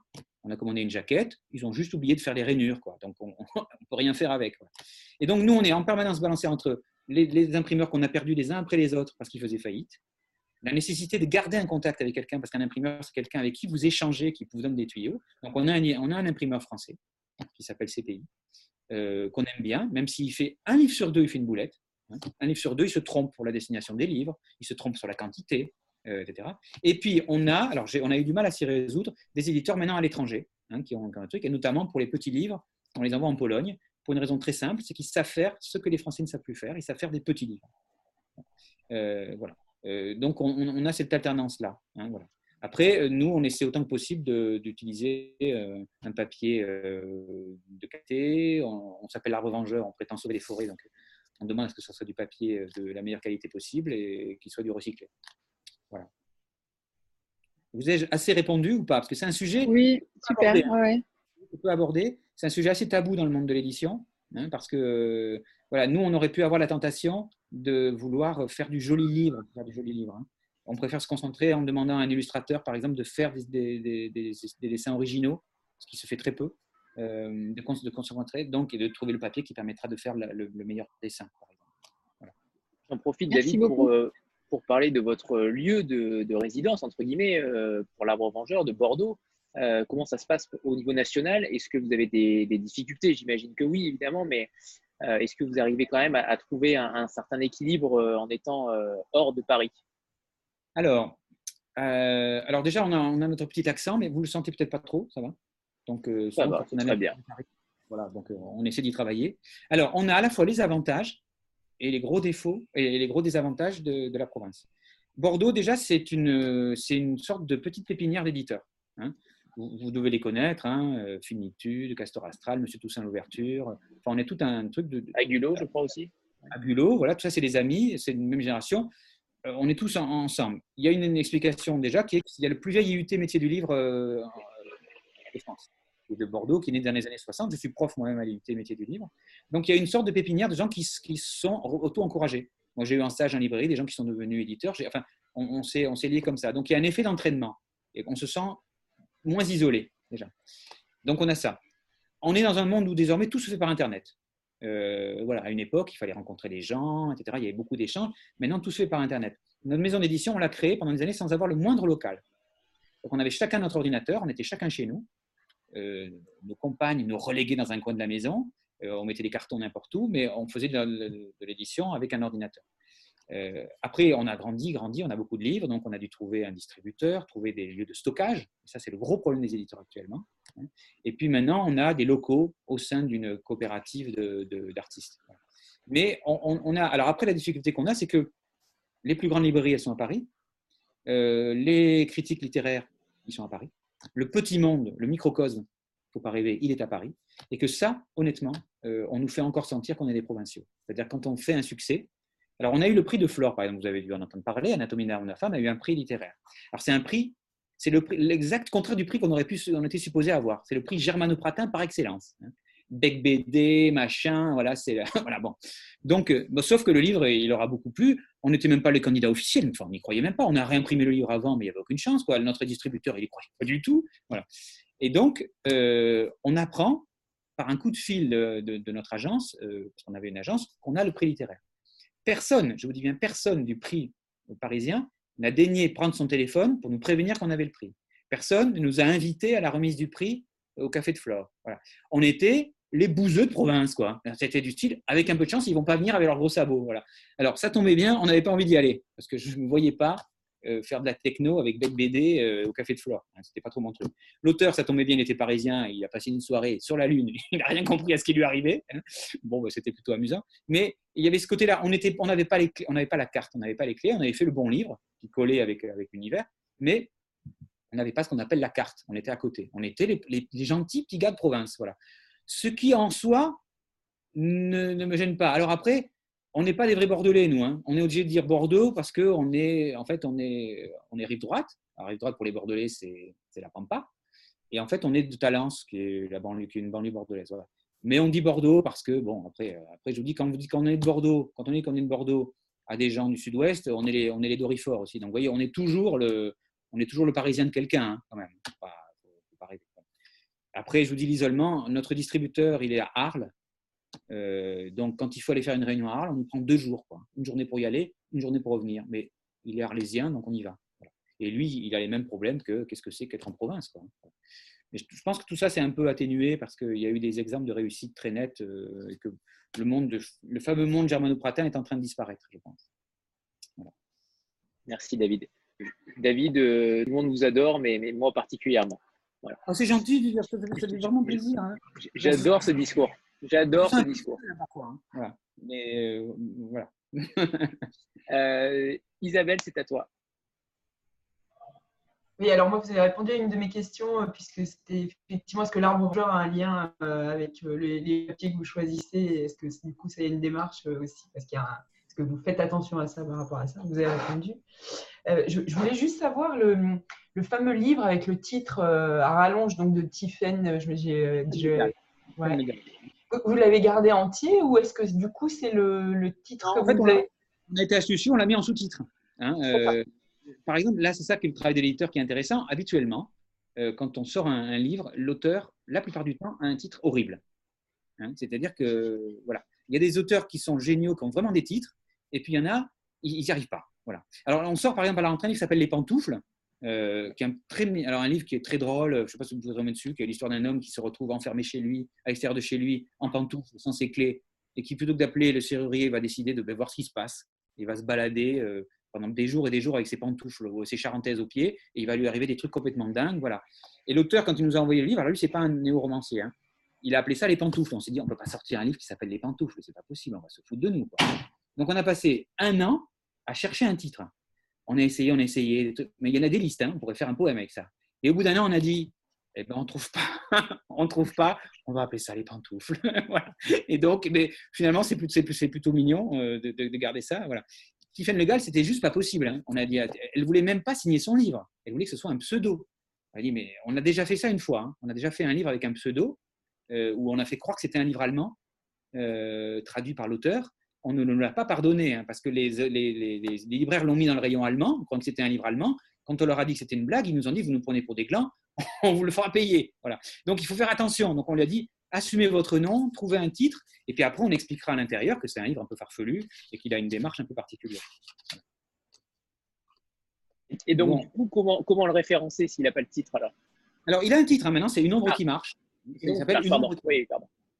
Hein et le sous-titre, on le met vraiment de côté. Hein. On essaie de le dire le moins possible. parce que c'est un remède à l'amour. Quoi, euh, voilà. Comme je parlais du livre qui s'appelait 15 Zanzili, il n'y avait pas un libraire qui connaissait le titre. Quoi, À la fin, on l'appelait Q, le livre. Donc, euh, voilà, il faut, il y, a un marketing à avoir. Hein. Nous, en choisissant un livre qui s'appelle Une ombre qui marche, qui trouve un joli titre, on a mis six mois à le trouver aussi. On voulait aussi quelque chose d'un peu mystérieux, d'un peu singulier, qui parle du livre sans en parler. Enfin, voilà.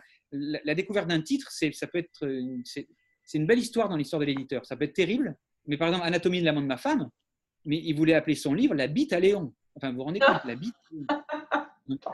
Déjà, déjà que j'ai ouvert le livre, c'est un miracle, mais, mais on lui a dit non, c'est. Euh, euh, euh, Raphaël, vous comprenez bien qu'on ne peut pas appeler un livre comme ça. Enfin, je veux dire, voilà.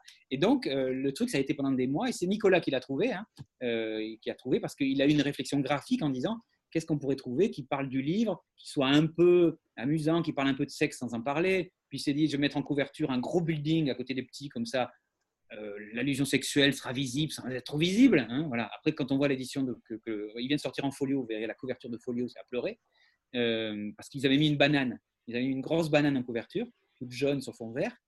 Et, mais un truc vraiment. Et Antoine Gallimard a dit non, mais ça va pas, ça va pas, non Mais sauf qu'ils ont fait une couverture encore plus atroce après. Voilà. Donc, ça, il y, y, y a, un enjeu important. Un titre, c'est vraiment très important. Et, voilà. Après, il y a des auteurs qui ne veulent pas changer les titres. Ça, ça nous est arrivé aussi. À noter que le prénom de mon père est, euh, Léon, mais j'assure ne pas avoir reçu le prix de Florent. Hein. Ce n'est pas moi. D'accord. Et puis, vous savez rien sur le reste. Hein euh, Sandra, c'est à toi. Euh, oui, avant, ma question, euh, merci David hein, pour cette matinée pleine de bonne humeur et voilà, avec un discours lucide et drôle à la fois. super, j'adore. Bah, ma question, elle est simple, elle, elle, porte sur, sur vos couvertures qui sont très colorées. voilà, avec qui vous travaillez, comment vous travaillez en fait pour les, concevoir, parce qu'elles sont quand même particulièrement reconnaissables. Alors, bah, ça me fait plaisir que vous disiez ça, parce que reconnaissable, c'est un peu ce qu'on voulait. Donc, Nicolas, qui est graphiste, est parti du principe que en littérature, il y a beaucoup de choses qu'on s'interdit. Hein. il, y a plein de, trucs convenus, etc. On a commencé il y a 20 ans ça a beaucoup changé. Ça a beaucoup changé parce que les gens se sont mis à regarder ce qui se passait à l'étranger et que les Italiens, les Américains, les Anglais, ils, sont, ils ont plein d'idées. Nous, on voulait quelque chose qui nous distingue euh, et qui prenne le parti de dire, euh, quelle que soit la, dimension de l'auteur, que ce soit un très célèbre auteur du 19e ou un contemporain, il faut qu'on ait le même traitement dans la couverture.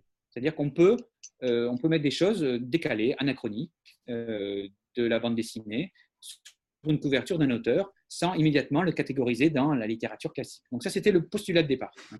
Euh, L'autre aspect, c'est que mon associé est très proche du monde de la BD. Il a beaucoup d'amis dans la bande dessinée. Euh, nous-mêmes, on est proche de Cornelius, etc. Et donc, on a beaucoup de passerelles. C'est deux mondes qui se connaissent et qui s'ignorent beaucoup. Hein, les, éditeurs les, auteurs de bande dessinée ont, un vrai complexe avec ça. Euh, souvent, les taxes, euh, on, les met à part. Le monde littéraire est un peu condescendant avec le monde de la bande dessinée. Or, nous, on n'est pas du tout comme ça. Et euh, d'entrée, on a demandé à des auteurs de BD de nous réaliser des couvertures. Et souvent, ils avaient des idées qu'un illustrateur n'aurait pas. C'est-à-dire qu'ils avaient des culots qu'on n'avait pas. Et on s'est dit qu'on pouvait mettre ça. Mais on n'allait pas le mettre en couverture BD, on allait le mettre sur une couleur qui flashait ou une couleur un peu qui différait. Voilà. Donc, tout au long de notre carrière, euh, on a fait appel à des illustrateurs. Parce que ce qui est intéressant chez eux, c'est que souvent, ils ont une lecture qui va être très différente euh, de la nôtre. ils vont voir des choses, ils vont sentir des personnages, ils vont sentir une ambiance, ils vont se permettre quelque chose que les illustrateurs classiques ne voudront pas. Et ça, puisqu'on s'appelle la revengeur, qu'on prétend être insolent, on pouvait se permettre de le faire. Hein. Donc, un de nos premiers livres, par exemple, c'était un auteur qui s'appelle Léon Blois, qui est un auteur un fou furieux du 19e siècle, catholique, délirant, euh, très classique. On a mis un jerrycan d'essence en couverture. C'était le truc, mais c'était instancé de mettre un truc. Ça se fait pas, quoi. Un jerrycan, ça n'existait même pas à l'époque des Léon Blois. Et puis, c'est quoi C'est bon, c'est une station-service, quoi. Mais ça a marqué, ça a matché, même comme on dit, parce que tout d'un coup, les gens ont dit, mais un Léon Blois, donc c'est pas cette espèce de vieil auteur euh, à la mort moelle euh, qui date, non, c'est un auteur contemporain. Et, voilà. et nous, le jour on était ravis, où on a vu un jour un punk débarquer sur le salon du livre en lui disant, j'adore Léon Blois. Et, voilà, parce qu'il il avait vu le truc en disant, bah, je savais pas que c'était aussi trash Léon Blois. Voilà.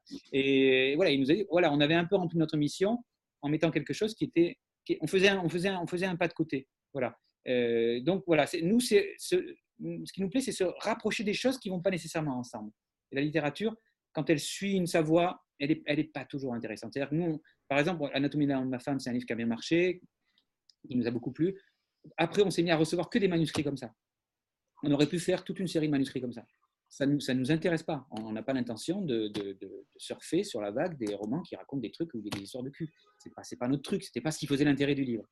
Donc il y, a, toujours ce côté un, peu, un, peu, décalé. Et moi, je crois qu'une euh, illustration, une couverture, ça doit être rajouter un talent, ça doit être rajouter quelque chose euh, au livre. Ce n'est pas uniquement une illustration. Alors, il nous arrivait de nous planter. Hein. Il nous arrivait d'avoir des couvertures où l'illustrateur avait fait des trucs un peu exagérés où ça ne collait pas du tout. Voilà. On a quelques traumatismes que je ne vous raconterai pas. Mais, et, j'en reviens, David, sur votre, euh, sur votre travail à deux, parce que vous n'êtes que deux, donc euh, si j'ai bien compris, en tout cas euh, de façon permanente. Et un apprenti cette année.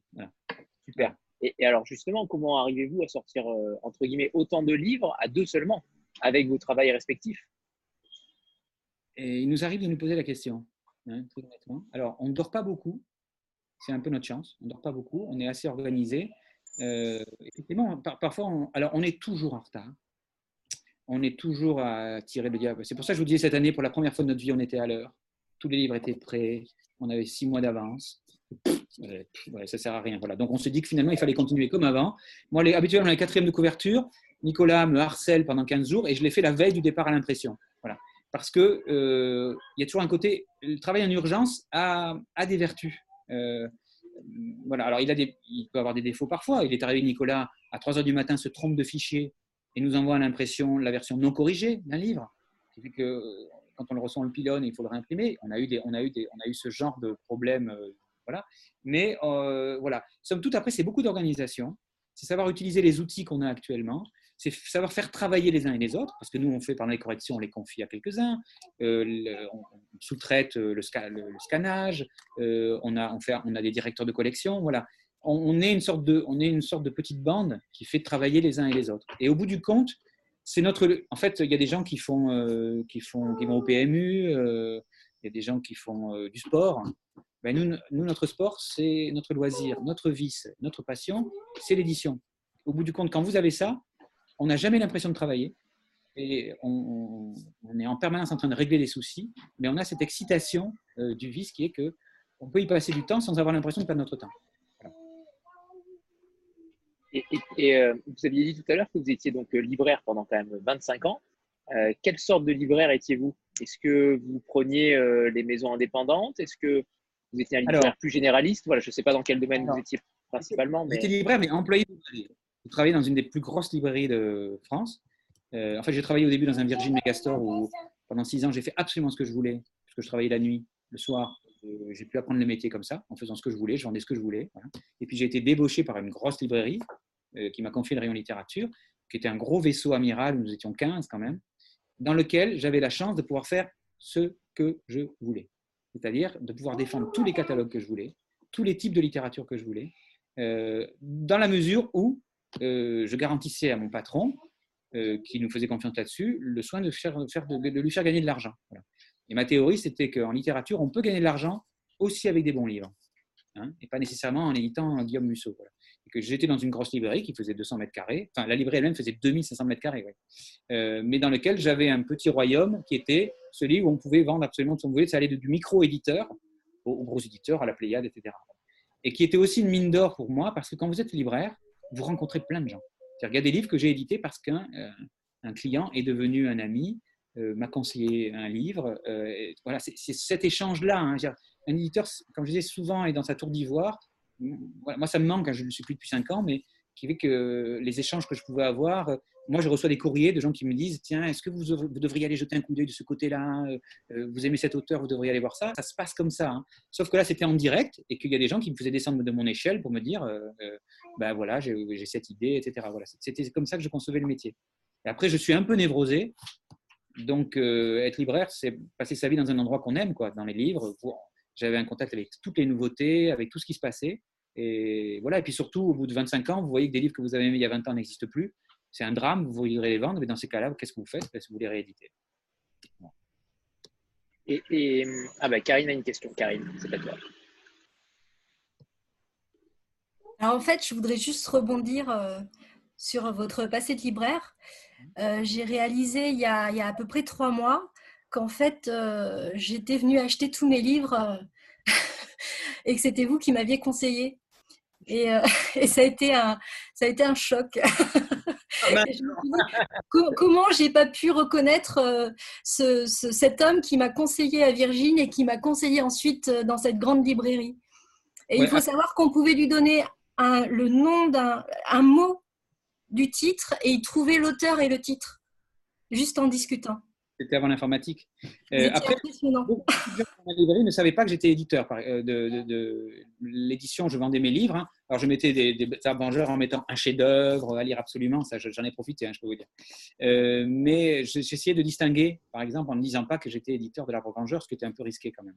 Parce que c'est pas les mêmes c'est pas les mêmes métiers mais il y a des passerelles c'est des métiers vous-même vous avez des blogs enfin des choses comme ça les passerelles avec tous les métiers sont, visibles quoi hein. il, y a des, blogueurs qui deviennent qui deviennent éditeurs, qui, deviennent, qui sont libraires. Enfin, pour moi, la chaîne du livre, c'est ce que j'enseigne à l'IUT, c'est un même monde. On passe d'un monde à l'autre. Moi, j'ai fait plein de métiers et j'ai bien l'intention de continuer à en faire.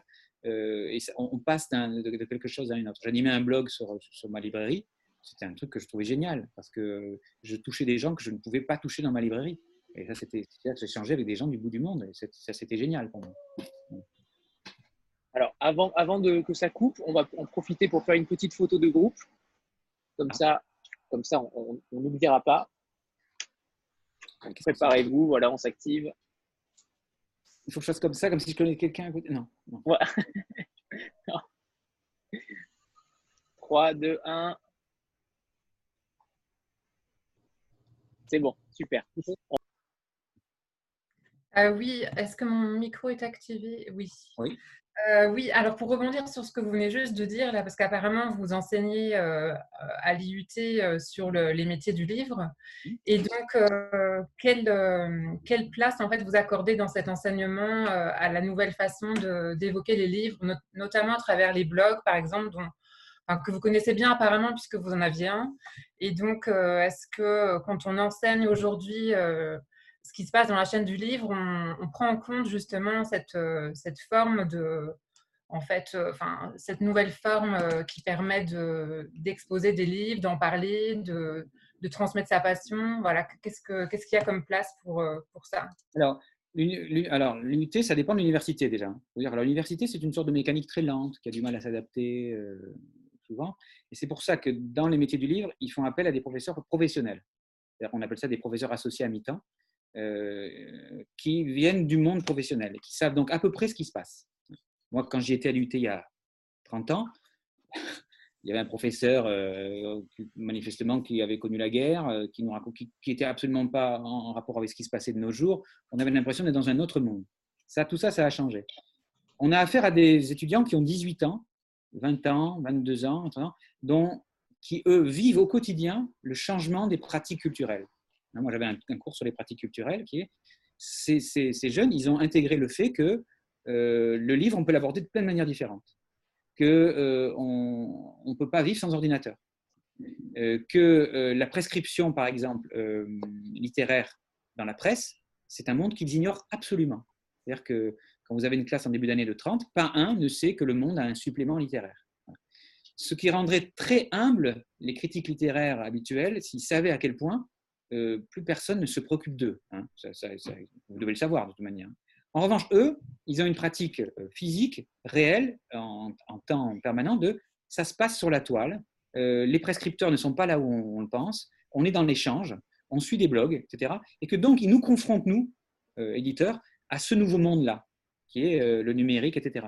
Et c'est souvent eux qui qui nous disent, mais moi j'ai un blog, ou quand on les recrute, ils nous disent euh, Moi, j'ai un blog où je suis mes trucs de littérature, moi, je suis spécialisé là-dedans. Eux, ils sont de plein pied dans ce monde-là. Ils ont grandi avec ça. Hein. Moi, moi j'ai 53 ans, donc les blogs, je l'ai vu arriver. J'ai vu arriver cette chose étonnante qui est euh, que les gens se mettaient à parler des livres comme les critiques linéaires ne voulaient pas le faire, par exemple, hein. euh, en disant je, en disant je pense ça ou j'accepte ça, etc. Eux, ils l'ont totalement intégré. Et ce qui est intéressant, c'est qu'ils nous le renvoient à nous. C'est-à-dire qu'ils sont souvent dans la situation de nous tenir au courant de ce qui se passe et de la façon dont le livre se passe aujourd'hui. Donc, dans les cours de librairie, notamment, euh, ben, ils ont des cours là-dessus. On leur apprend à euh, repérer qui sont les prescripteurs, euh, qui vend quoi, qui fait que les réseaux sociaux, les influenceurs, alors le mot atroce, hein, qui est que maintenant, on peut vendre un livre en allant sur Instagram, etc. Et que le livre est sorti de cette espèce d'ornière dans laquelle il était, sorti de ses frontières physiques pour être partout. Alors, tout en leur disant, faites attention. C'est-à-dire que maintenant, euh, quand vous tombez sur un blog, euh, vous devez savoir à qui vous avez affaire, vous devez le lire correctement, vous devez être dans l'échange. Les forums, c'est de la même façon. Voilà. Les frontières ont vraiment disparu. Mais ça, l'IUT, je ne sais pas comment c'est dans les autres IUT, l'IUT a dû l'intégrer euh, de fait. C'est-à-dire qu'on on est dans un nouveau monde que vous connaissez, puisque vous êtes dedans en permanence, hein, qui est qu'un blogueur, il y a 15 ans, devait se battre pour avoir des livres. Maintenant, c'est vous qui recevez, j'imagine, les livres et qui êtes considérés comme des prescripteurs. Parce que les éditeurs bien compris qu'il vaut mieux un bon blog qui va être euh, viral qu'un article de Libération qui va être lu par 15 personnes. Hein, ça, on le sait tous depuis longtemps. Ça a été intégré dans les, formations. Et de manière, ceux qui ne l'ont pas intégré sont foutus, hein, parce que le, monde d'aujourd'hui, il, est différent, même dans le monde du livre. le rapport qu'ont les jeunes au livre est absolument différent. Alors justement, par rapport à ce, discours-là, euh, votre, euh, votre vision en tant qu'éditeur à l'arbre vengeur, et par rapport aux réseaux sociaux et à la nouvelle prescription, entre guillemets, euh, de ces réseaux, euh, laquelle est-elle? Alors, moi, je suis, je déteste le passéisme, les nostalgiques et les gens qui disent c'était mieux avant. Ça m'insupporte. voilà. les gens qui, qui, qui, parlent de littérature en disant que comme si c'était une, réserve d'Indiens ou un, espace naturel sensible à protéger. C'est pareil pour la langue. Hein. Moi, je suis très soucieux euh, d'un style, mais je ne suis pas soucieux que la langue soit préservée comme si euh, elle appartenait à des académiciens. Pour le monde du livre, c'est pareil.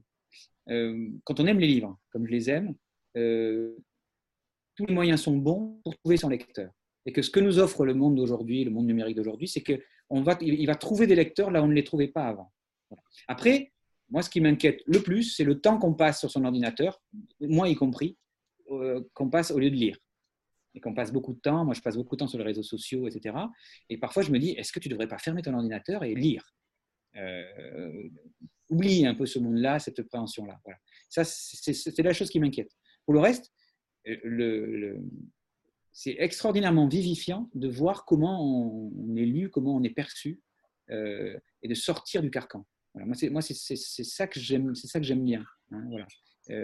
aller chercher les livres euh, là où ils sont pas, écouter des voix qu'on n'entendrait pas normalement. Euh, voilà, parce que moi, moi j'ai des étudiants jeunes, quand ils parlent de mes livres, souvent ça me fait un petit choc. Ils n'ont ils pas la même vision que j'en ai. Ils n'ont pas la même vision que le libraire. Hein. Ils n'ont pas la même vision que le confrère, surtout, par exemple. Et c'est ça qui m'intéresse. Voilà, quand j'ai vu arriver Instagram, Instagram, je ne comprenais rien. Puis j'ai eu un stagiaire de 18 ans qui m'a dit David, tu es un gros brel. Il n'a pas dit comme ça. Hein. Mais comment, avec les livres que tu as, ils sont visuels, etc., comment tu n'as pas Instagram? J'ai dit, mais je ne sais pas faire Instagram. Il m'a dit, tu me donnes le temps de mon stage et à la fin de mon stage, tu auras 1000 abonnés. Je oh, arrête. Et eh ben, il l'a fait. Il l'a fait en disant, tu vois, je vais exploiter le côté visuel de truc et tu vas voir qu'il y a des gens euh, qui vont découvrir tes livres qui ne te connaissaient pas. Et, effectivement, ça a marché comme ça. J'étais assez, un peu, j'étais assez étonné. Alors maintenant qu'il est parti, c'est un peu plus compliqué. il a fallu faut que je le fasse moi-même. J'ai un peu de mal à trouver des trucs, euh, voilà. Mais euh, il y, a cet aspect-là qui, m'intéresse. Et l'apprenti, l'apprenti que vous avez, il, a, il est dans ces eaux-là aussi, dans, au niveau ah, l'apprenti, il me désespère, mon apprenti. Voilà. Parce ah. que Pour le faire aller sur un réseau, social, c'est la mort. Il, est, il a 24 ans, mais euh, c'est moi le jeune. Hein. Avec un c'est moi le jeune. Euh, voilà. Je suis obligé de lui dire, euh, il faut que je le réinscrive sur Facebook régulièrement. Lui, lui, il a une vision de la littérature qui est une vision idéalisée. Voilà. il y en a encore des jeunes comme ça. Hein, voilà. Mais lui, voilà, ce monde-là, il ne le comprend pas et il croit que c'est que c'est un monde pas sérieux. Donc c'est moi qui suis en train de lui faire l'article pour Facebook, pour Twitter, etc. Ce qui est assez amusant d'ailleurs. Oui, oui c'est le moins qu'on puisse dire. Euh, et, justement, par rapport au, choix du poche, euh, comment, euh, comment, quelle démarche avez-vous eu par rapport au poche? Est-ce que vous avez absolument voulu garder vos livres dans la maison et pas vendre les droits comme font beaucoup de maisons d'édition? Quelle a été votre, votre perspective là-dessus? Alors, a priori, économiquement, c'est une absurdité. Éditer des poches, à notre niveau, c'est suicidaire. C'est-à-dire que pour, rentabiliser des poches, il faut de la quantité. Euh, et que pour avoir de la quantité, il faut de la visibilité. La visibilité, il faut un poids massif économiquement, donc un distributeur qui peut le faire. Et ça, on savait d'entrée qu'on ne pouvait pas. Mais comme vous le disiez, nous, ce qui nous intéressait, c'était de garder certains titres dans notre catalogue, permettre de leur continuer de, vivre à nouveau. Et puis, notre calcul, euh, un peu bizarre, c'était si on change de format, on a déjà des livres petits, on va changer de format, on va peut-être trouver des gens qui ne nous connaissaient pas, qui vont aller dans le rayon poche, euh, où on va être très peu visible, hein, mais qui vont tomber sur nous. Parce que moi, je me souviens, l'étudiant que j'étais, euh, je n'allais jamais ailleurs que dans le rayon poche. Je connaissais que le rayon poche. Aller dans le rayon grand format, c'était des livres chers. je n'avais pas les moyens. Donc, les livres, pour moi, ils existaient au format poche. Et ça, je crois que ça n'a pas tant changé que ça. Et puis, l'air de rien, parce que je connais bien les libraires, les libraires des rayons poche, curieusement, ne fonctionnent pas comme les libraires de grand format. Dans la mesure où, souvent, la plupart du temps, ce sont des livres qui ne sont pas des inédits, ils n'ont pas le même regard sur les livres. Hein. Ils ont un regard euh, parfois plus original, euh, plus incisif. Euh, ils aiment bien les coups, ils aiment bien faire ça, ils aiment bien tenter des choses. c'est souvent des libraires plus jeunes d'ailleurs. Et on s'est dit qu'on aimerait bien toucher ce public-là, avec nos livres qui eux-mêmes ne sont pas toujours des livres si, si jeune que ça. Donc c'était une sorte de pari. Alors, tout à l'heure, vous parliez du livre rouge, tout ça. Les dix premiers livres, on les a fait noirs, euh, en disant qu'on allait justement euh, euh, aller à rebours de ce qui se fait dans le rayon poche. On a compris au bout d'un an et demi que ce n'était pas une bonne idée parce qu'on n'était pas dans le visuel, qu'on on était un peu invisibilisé dans le rayon poche. Donc on s'est dit, tiens, on va mettre des couleurs. On va revenir à nos couleurs. Mais c'était un, défi de dire d'aller là où on ne nous attend pas parce qu'un petit éditeur, a priori, il reste dans sa case petit éditeur on se dit, mais nous, notre cas, on s'en fiche, on va aller se coltiner avec le rayon poche. Sauf que, il nous est arrivé un truc amusant, par exemple. Notre best-seller, c'est un livre qui s'appelle Mes Amis, un livre d'Emmanuel Bove. Honnêtement, que je vous conseille, qui est un chef-d'œuvre absolu, un livre, on ne comprend pas pourquoi il n'est pas, pas lu dans toutes les écoles. C'est un livre des années 20, qui est un, roman qui a un peu initié, qui a inspiré Samuel Beckett, qui a un peu une littérature d'aujourd'hui. Un personnage qui s'appelle Victor Bâton, qui fait rien de ses journées, qui a qu'une envie dans la vie, c'est de se faire des amis, mais il en est, incapable. C'est un livre à la fois drôle, franchement inquiétant, très bizarre, qu'on a ressorti il y a des années, et ça a été notre best-seller. Il est rentré dans la liste des meilleures ventes. On s'y attendait pas. Hein. Tout d'un coup, des libraires découvrent cet auteur et disent Ah, mes amis, c'est génial, etc. Ça devient un peu notre titre fétiche. Et puis, on se dit euh, ben, On va le sortir en poche, après tout, dans notre collection de poches. Et là, qu'est-ce qui se passe? Qu'est-ce qu'on apprend? Achète le livre de poche, décide de sortir le livre un mois avant nous, parce qu'ils ont les moyens. Donc, de dire, ben, ils ont, fait, ils ont eu beaucoup de succès avec leur livre, ça a bien marché, nous, ça ne nous coûte rien, c'est le domaine public, on le sort. On le sort euh, un mois avant eux. Le livre de poche, c'est des mises en place de 20 000 exemplaires. Hein. C'est un rouleau compresseur. Hein. Euh, et ben, on a fait un truc que seule une petite maison d'édition peut faire. Et ben, on a dit, on a prévenu le distributeur, on a dit, voilà, on le fait un mois plus tôt, on le fait au même prix que que le livre de poche mais il sera un peu plus joli, et on veut le sortir en même temps. Comme ça, sur les tables, il y aura les deux. Le calcul a été un peu moyen, mais on ne voulait pas se faire piquer notre livre, qui était notre, notre livre fétiche. Alors, bien entendu, il y a des libraires qui disent ah, J'adore mes amis, vous m'avez fait découvrir mes amis. Vous allez dans leur librairie, ils ont en pile le livre de poche, bien sûr, hein, qui est au même prix. Hein, voilà. bon, c'est un, peu l'ironie du sort. Mais là, on s'est dit voilà, nous, on ne veut pas le perdre, ce livre. C'est notre livre, c'est notre livre, c'est un peu notre histoire. Donc, on va le sortir et on va s'affronter au géant Hachette. J'ai ah, toujours beaucoup de mal. J'ai toujours beaucoup de mal avec les maisons d'édition justement qui lâchent leurs livres. J'aurais été incapable de faire ça, de lâcher un livre. C'est euh, comme un enfant, j'imagine, chaque livre. Donc, euh, lâcher un livre euh, pour faire de la trésorerie, c'est évident. parfois, c'est nécessaire, clairement, pour faire tourner une machine. Mais, mais c'est difficile, je pense, de, de, lâcher un bébé comme ça. J'en aurais été incapable, donc je comprends, je comprends tout à fait le fait de pouvoir garder des livres. Ça me paraît totalement humain, en tout cas. Oui, parce qu'il n'y a pas trop de scrupules. Hein. Moi, je travaille dans une autre maison d'édition où, pareil, on avait redécouvert un terme d'un auteur oublié, on a failli avoir un prix, etc. Euh, on avait une préface de François Mauriac et il y a un éditeur de poche d'une grosse maison qui n'a aucun problème à envoyer un mail en disant Est-ce que vous pourriez nous donner la préface quoi? Mais pourquoi? Parce qu'on le sort en poche. Donc il fallait lui indiquer la préface, comment obtenir les droits de la préface euh, gratuitement pour le ressortir en poche, c'est-à-dire nous créer un concurrent. Voilà. Le monde de l'édition est un peu comme ça, hein. c'est-à-dire un petit monde sans scrupules. On passe parfois pour de joyeux naïfs. Hein. Mais on s'appelle la revengeur, donc on se croit tout permis. Après, euh, moi, j'ai, sur les réseaux sociaux, j'ai bien matraqué en disant enfoiré d'achète qui nous sort, qui sont dans notre catalogue au même prix, etc. Je trouve ça dégueulasse. Enfin voilà, j'ai joué un peu cette carte-là. Après, le, réalisme prend toujours le dessus et l'éditeur, le, libraire au bout du compte, c'est plus facile de commander chez Hachette. La remise est supérieure à Harmonia Mundi. Il va aller là où ça lui rapporte des sous. C'est la règle. je l'accepte. Mais avec nos petits points, hein, puisqu'on aime bien la boxe, euh, il faut trouver les, arguments qui nous permettent de tenir. Parce que c'est ça qui nous permet de, tenir aussi. C'est de dire merde au gros. Excusez-moi d'employer un mot grossier, hein, mais, mais d'avoir en permanence. Parce que les grosses maisons, elles sont là, on travaille pour elles. C'est-à-dire qu'on défriche. Ils veulent plus. Vous, allez, vous avez vu à la, rentrée vous allez voir, il y a 65 premiers romans. 40% de moins que l'an dernier. Pourquoi? Parce qu'un éditeur, un gros éditeur, ça lui fait perdre de l'argent.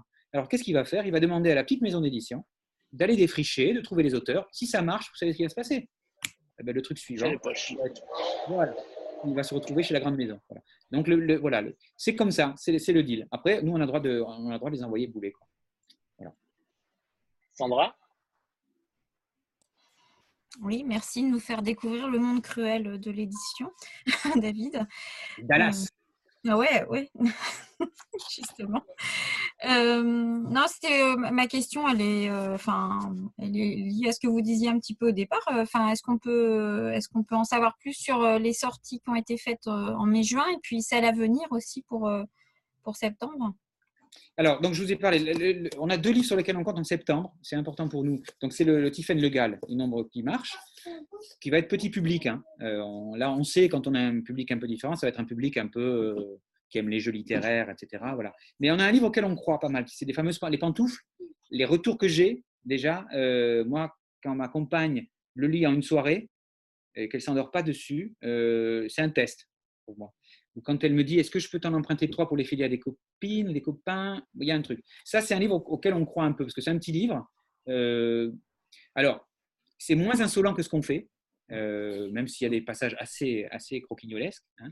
Euh, parce que, euh, à la différence de beaucoup de nos livres, ça se termine bien. ça, c'est terrible. Euh, mais c'est un petit livre vraiment qui, qui, est, qui colle avec, un, avec quelque chose aujourd'hui qui est. on, est beaucoup maintenant dans l'obligation de faire des choses. Il y a ce qui est bien et ce qui n'est pas bien. il y a ce qu'on doit faire. juste le nom de l'auteur des L'auteur, il s'appelle. Alors, c'est pas très vendeur comme nom d'auteur. Hein. Il s'appelle Luc Michel Foissier. Luc Michel, je vais vous l'écrire. Il s'appelle Luc Michel Foissier. Est-ce qu'on peut rapprocher ça du, style de, Fab Caro, de Romain Meignier, Romain Monnery? On est à peu près dans le, avec un postulat de base? Peut-être un peu. peut-être moins le côté excentrique que Fab Caro, hein. mais euh, alors il y a très, une très jolie écriture. Hein, euh, voilà, il, est très proche de Jean-Philippe Toussaint, du Jean-Philippe Toussaint du début, par exemple. Hein. C'est-à-dire ces espèces de sortes de personnages un peu qui ont l'air d'être gens, des gens banals, qui ont une vraie vie rangée, et qui, un, événement va tout d'un coup les propulser dans une autre dimension. Alors, dans la SF, ils seraient projetés sur une autre planète qui serait pleine de, de, sais pas, de, vendeurs de chaussures un truc comme ça. Dans notre monde contemporain, on peut basculer dans une autre dimension quand on décide, on décide d'aller dans la rue avec des charentaises. C'est tout d'un coup. Et se rendre compte, euh, et je pense que l'auteur en a fait l'expérience, c'est ça qui est amusant. Se dire que quand vous, vous mettez à vous déplacer avec un truc qui change, qui n'est pas normal, dans un monde qui prétend qu'on peut, on peut faire n'importe quoi, ça provoque chez les gens des réactions bizarres. Et que quand vous êtes en pantoufle dans la vie d'aujourd'hui, les gens ne le comprennent pas. Et lui, c'est un, cadre, donc il va aller en réunion en pantoufle, ça va, ça va foutre le boxon, il va, aller, il va vivre sa vie en disant Je refuse d'enlever mes pantoufles. Voilà. Et donc, il va se rendre compte que les gens ne le regardent pas dans les yeux, mais le regardent dans les pieds. Et qu'on se met à juger les gens. Alors, c'est amusant parce que depuis je fais l'expérience, qu'on ne se, se rend pas compte, mais quand on regarde quelqu'un, on le scanne des pieds à la tête et on se fait une opinion en scannant les gens des pieds à la tête.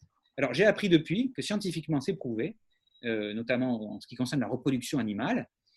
pour les hommes, les hommes et les femmes se scannent mutuellement pour avoir des informations sur le possible reproducteur qu'on a en face de soi. Eh ben, quand on a des pantoufles, on change de catégorie de reproducteur. On est tout d'un coup inquiétant. Le livre vous raconte comment ce type, ça ne va pas durer une heure, deux heures, ça va durer plusieurs jours pendant lesquels il va refuser d'enlever ses pantoufles. Et c'est très drôle parce que c'est une subversion très gentille, c'est-à-dire que c'est pas, il ne fait pas des choses terribles, hein, mais ça, nous dit quelque chose de notre société qui, qui est beaucoup dans la norme, qui en permanence nous dit à la télé avec les humoristes, euh, on peut dire n'importe quoi, on peut dire des horreurs, etc., mais qui en même temps nous veut normer et ne nous, tolère pas différents. Voilà. Et que un truc, quelque chose aussi anodin que d'avoir des charentaises, et je lance un appel par ailleurs pour dire que les dernières charentaises de France vont disparaître parce que la seule usine qui en faisait est en train de crever, hein, euh, euh, que, porter des, des, charentaises est en soi un petit jet subversif et que notre société peut demander ça. Et moi, je le rapproche pareil de la littérature, où la littérature est une machine à reproduire en permanence les mêmes histoires, à vouloir nous rassurer, etc. Et qu'elle est là aussi, et moi, c'est le rôle que j'attribue à la littérature, pour nous interroger, pour nous demander si, de temps en temps, il ne faut pas avoir un regard un peu, un peu différent et un peu de biais sur le monde qui nous entoure. En tout cas, c'est la fonction que j'assigne à la littérature. Raconter des histoires, certes, mais euh, voilà, ne plus les raconter à des enfants. Voilà. Euh, j'ai quelqu'un qui est en Charente-Maritime. Oui. La, Charente, la Charentaise, c'est la dernière chose qui nous reste. Hein ah, bon. Alors, si vous allez sur Internet, on a fait une petite vidéo euh, YouTube pour présenter le livre. On a une chaîne sur YouTube, La Vengeur, dans laquelle j'ai présenté les pantoufles, si vous voulez aller voir. Et, et, on a illustré le livre avec la création d'une pantoufle. Je l'ai vue, elle est exceptionnelle cette vidéo. Voilà, hein, c'est important de voir que la charentaise, il y a un savoir-faire quand même. Hein. Voilà, c'est comme un livre. Voilà. Euh, on n'a pas encore parlé du, nombre de vos publications. Euh, est-ce que vous fixez une, limite, euh, qu'elle soit budgétaire ou temporelle en tout cas, mais est-ce que vous fixez une limite du nombre de publications par an ou selon les collections? Est-ce que vous mettez une, limite de deux, trois poches par an ou c'est au, gré de, au gré de vos envies? Alors, d'ailleurs, le premier truc, c'est la rentabilité. On a les sous pour le faire. Voilà, donc on fait comme ça. on a une limite, bien sûr, on a une limite qui est déjà une limite physique, qui est qu'on ne peut pas produire plus de livres qu'on peut en faire. Alors, en revanche, le fait qu'on ait une collection de poches a augmenté notre, notre nombre de titres, puisque quand vous avez une collection de poches, il faut assurer un minimum de livres dans l'année, sinon elle est morte. Alors, l'avantage des poches, c'est que souvent, c'est des reprises de nos livres, donc toute une partie du travail éditorial est fait. Il n'y a plus qu'un travail de remaquettage, etc. Donc, une grosse partie est faite. Donc, notre limite, c'est 20. Au-dessus de 20, euh, on est comme un poisson qui n'a plus assez d'eau ou assez d'air, euh, on ne peut pas. Donc, voilà. Après, l'autre souci, c'est qu'on a des collections et qu'il faut les animer et que parfois, certaines collections n'ont qu'un livre par an. Euh, et que ça, c'est compliqué parce qu'il faut garder le rythme entre des collections. Certaines collections sont des collections plus complexes, plus difficiles à vendre, et ça, on veut, veut, pas les, relâcher. Donc, la limite, c'est 20. Après, là, le choc qui vient d'y avoir, là, va peut-être être violent pour nous. Euh, dans les prochaines, prochains mois. Et il va peut-être falloir, euh, on, a, on a diminué déjà. Hein. Il y a des livres qu'on a dit, euh, on ne les fait pas parce qu'on n'a pas les moyens de les faire. Et on va sans doute baisser la jauge. Mais ça, ça, sera, ça nous sera imposé. Et puis si les ventes baissent, ce qui reste qu'être le cas, nos revenus vont baisser. Et si nos revenus baissent, et eh ben, on fera moins de livres. Ça, c'est une mécanique qui est de cet ordre-là, avec un décalage à six mois, un an. Nous, on pourrait faire moins de livres mais c'est notre fantasme. En fait, j'ai une étagère que je ne peux pas vous montrer, avec, euh, qui part d'en haut en bas. Mon but avant de mourir, c'est que l'étagère soit entièrement finie. Voilà. Pour léguer à mes enfants, mes enfants un catalogue. C'est pour ça que je ne fume pas, je ne bois pas tout ça, pour tenir le plus longtemps possible, pour que cette étagère soit terminée. Une merveilleuse, une merveilleuse idée, ça. Ouais, enfin, c'est l'excuse que je me suis trouvée. Ouais. Stéphanie, c'est à toi. Euh, oui, euh, vous avez parlé tout à l'heure de livres illustrés. Alors, je me demandais comment ça se passait. Est-ce que ce sont les auteurs à chaque fois qui illustrent leurs livres? Est-ce que vous avez des illustrateurs euh, attitrés? Est-ce que vous choisissez aussi les manuscrits en fonction de la capacité de l'auteur à les illustrer? Enfin, comment ça se passe? Ce n'est pas, pas, un fait unique, c'est pas un seul livre. C'est apparemment c'est quand même quelque chose que vous avez développé. Oui. Alors déjà, on ne fait jamais de livres illustrés par l'auteur lui-même parce que c'est pas le même métier. Et les gens qui ont. Fab Caro, c'est une exception. Hein. Euh, et en plus, quand il fait des romans, il ne les illustre pas. Donc, souvent, pour nous, c'est un autre métier. Donc, euh, l'auteur sera disjoint de l'illustration. Hein. Parfois, un auteur peut nous suggérer quelqu'un, mais c'est rarissime. Hein. Pour le Frédéric Roux, par exemple, où là, c'est un peu une exception, les livres de boxe, euh, où là, c'est l'auteur qui nous a suggéré parce que c'est un ami du, du, peintre, qui est un peintre. Et l'idée, c'était, il nous a fait une illustration et Nicolas a dit, on va la couper en deux et ça va faire une illustration pour deux livres. Ce qui est un peu culotté parce que les libraires, ils n'aiment pas ça. Hein. On mettait les deux livres côte à côte. Voilà. Ou là, là, là, en l'occurrence, c'est l'auteur qui a suggéré l'illustrateur.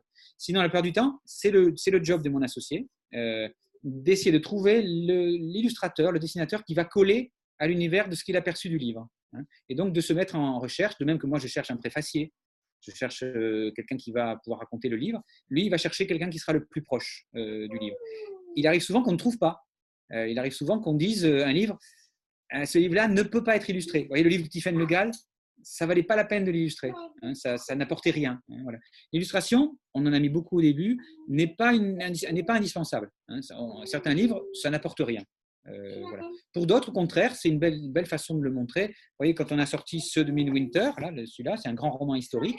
On a fait appel à Donatien Marie, qui est un type brillant, très doué, qui lui a pu appliquer un peu sa patte graphique euh, qui est, un dessinateur de BD, euh,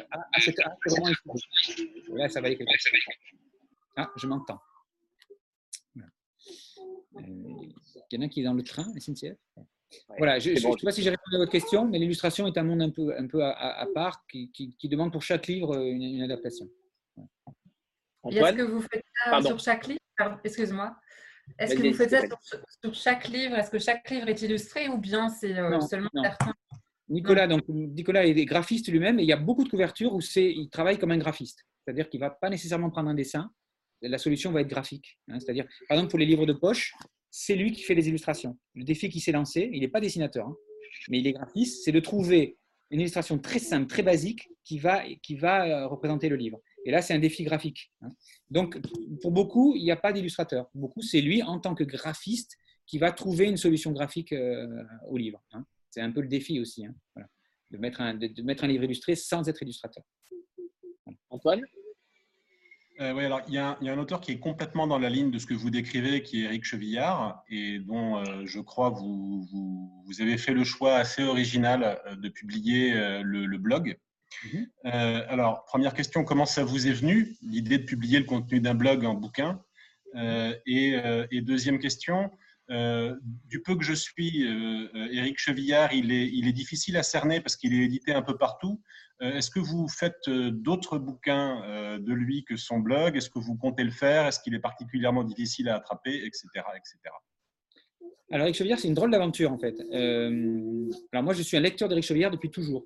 Hein, donc, c'est un auteur que j'aime vraiment beaucoup, que j'ai défendu en tant que libraire, etc. Voilà. C'est un petit monde, le monde de l'édition. Et lui, il savait, à Bordeaux, il y a un libraire qui défendait ses livres, parce que son éditeur lui avait dit. Donc, c'est pas compliqué. Il est venu un été à Bordeaux, dans ma librairie, j'étais pas là, et il a acheté un livre. C'était Léon Blois. Un, de mes livres.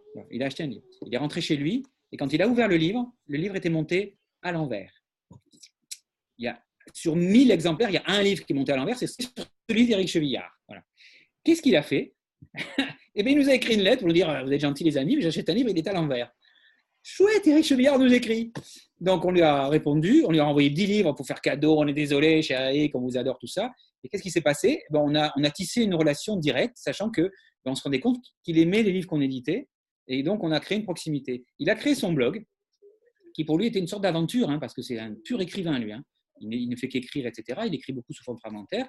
Et il s'est lancé dans cette aventure de dire tous les jours que je me donne, à minuit, je vais écrire trois petits textes et je vais les envoyer sur mon blog. Pas de commentaires, rien. Nous, amateurs de chevillard, on s'est dit, innocent, euh, et ça ne vous dirait pas d'en faire un livre? Bah, il, dit pourquoi pas, j'aime bien ce que vous faites, banco. Et il avait prévu que c'était une expérience qui durerait peut-être qu'un an. Et donc, au bout d'un an, le livre et l'expérience est devenue un livre. Et en fait, ça l'a fait, il s'est pris au jeu. Et ce qui devait être une expérience euh, sur Internet est devenu, ça fait 13 ans que ça dure, une parution annuelle qui fait que désormais, quand il édite sur son blog, il a toujours dans la tête que ça va être un livre. Et au bout d'un an, ça disparaît d'Internet et ça devient un livre. Et c'est devenu un lien. Alors, nous, on n'édite que ça de lui. Hein, c'est le, deal, c'est ça. Il a une maison importante pour la plupart de ses livres qui sont qui est minuit. Et après, comme vous dites, il, est un peu mercenaire parce qu'il vit de ça, hein, euh, en vendant sa plume à droite et à gauche. Mais sinon, c'est un auteur minuit et nous, on édite euh, son blog. Qui est une drôle d'expérience hein, pour nous, parce que c'est, c'est-à-dire que c'est rare qu'un éditeur lise tous les jours un peu d'un livre qu'il va éditer. Tous les matins, je lis un livre que je vais éditer euh, au mois de janvier. Alors, après, il y a du retravail derrière, des choses comme ça, mais c'est une expérience assez originale. Alors, ça nous a valu qu'on a reçu des propositions pour faire 36 blogs. Hein. Euh, voilà. Il y Alors, on n'a pas voulu- pas le faire, mais il faut dire que le sien est assez exceptionnel. hein. Ça va, ça vient, et c'est une façon de raconter sa vie comme peu de gens le fassent. Et il a cette chance d'avoir un laboratoire qu'est le blog, qui est, il y a une mise en danger. C'est-à-dire que une fois que c'est sur Internet, ben, c'est lâché. Quoi. Hein, Vous n'avez pas la correction, vous n'avez pas le truc derrière. Il, se confronte comme un auteur, comme ils le font peu, au jugement immédiat. Voilà. Alors, on ne peut pas répondre, etc. On ne peut pas y répondre, mais ça lui a valu des trucs, des histoires pas possibles. hein, voilà. Euh, c'est ça qui nous plaît aussi. Euh, On est, on est des éditeurs euh, classiques, mais on se confronte aussi au monde moderne, qui est, on peut éditer un livre qui, est qui a d'abord été prépublié euh, sur Internet. Ce pas des mondes qui sont séparés. Voilà. Merci David. Et, et alors j'aurais peut-être une dernière question si plus personne ne- n'en a. Euh, la dernière question, ce serait euh, si vous aviez, euh, je sais, c'est la question qui, qui est très dure pour tous les éditeurs, mais celle-là, elle, elle- elle me paraît importante. Si vous aviez un coup de cœur ou un, un livre qui vous a vais, non, profondément marqué, un coup de cœur? Sur- dans Un- mes livres? Dans vos livres, un, un- un livre qui vraiment vous a bouleversé ou qui vous a euh, saisi euh, plus que les autres, mais sans Ah. faire de jalousie bien sûr, mais un- Comme vous disiez, c'est- un peu tous mes bébés. euh, Puis il faut, faut que je choisisse un auteur mort parce qu'un auteur vivant, je suis. je suis- voilà, un auteur, un auteur meurt, ce sera très bien. Euh, je les ai là, oui, j'ai mon étagère, elle est à côté. Non, mais j'ai parlé d'Emmanuel Boff tout à l'heure. Je- je- on en a édité trois, Emmanuel Boff. Euh, c'est vraiment un auteur qui. Moi, ça a changé mon regard sur la littérature quand je l'ai lu. Je me souviens du jour où je l'ai lu, de l'endroit où je l'ai lu, euh, euh, etc. Je me suis toujours dit que mes amis, je l'éditerai un jour, même si j'en vendrai 200. Euh, c'est un auteur vraiment exceptionnel, Emmanuel Bob, mes amis. hein. Parce que c'est un livre qui parle d'abord d'un sujet qui fait très peu l'affaire de la littérature qui est l'amitié, alors que l'amour, on nous en fait des tartines. hein. Et c'est surtout un livre qui, qui vous fait comprendre que la littérature n'a pas d'âge. Et ça, c'est, hein, vous avez dû comprendre que je vous le disais. euh, on peut être ému par un personnage qui a été créé par un auteur euh, mort en 1945 euh, et, qui, fait résonner quelque chose en vous, de cette espèce de drôlerie, de désespoir. Voilà. Emmanuel Baum ne crée que des personnages désespérés et désespérants. Et pourtant, quand on sort de ces livres, je sais pas, on est transporté par quelque chose. Et à mon avis, cette chose, ça s'appelle la littérature. Donc, mes, mes amis, c'est un livre culte pour plein de gens. Euh, et je le comprends. Et c'est une de mes fiertés euh, de, de, de l'avoir dans mon catalogue. Voilà. Ça devrait être un classique. Et pour moi, c'est une absurdité que ce ne soit, pas, que ce soit pas un classique. Voilà. Voilà, réponse parfaite. Mes amis, comme ça, je, je me suis fait plein d'amis aujourd'hui. Voilà. Et ben euh, voilà, là, vous vous en ferez, vous en ferez un aujourd'hui. Voilà. Si vous voulez que je vous l'envoie en service de presse, vous m'envoyez votre adresse et je vous l'enverrai volontiers. En poche.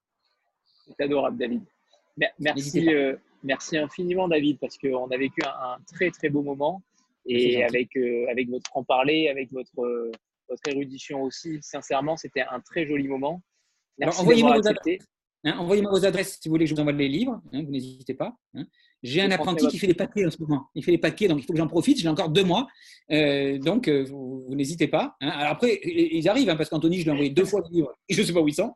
Voilà. Mais vous, Anthony peut m'envoyer la liste avec vos, avec vos adresses. Vous me dites un livre que vous voulez lire dans mon catalogue. S'il n'est pas épuisé, je vous l'enverrai avec grand plaisir. Je, je leur transmettrai votre adresse mail, ce sera plus simple. Tu- comme vous voulez, mais il n'y a aucun souci. Je serai, je serai très content. Super.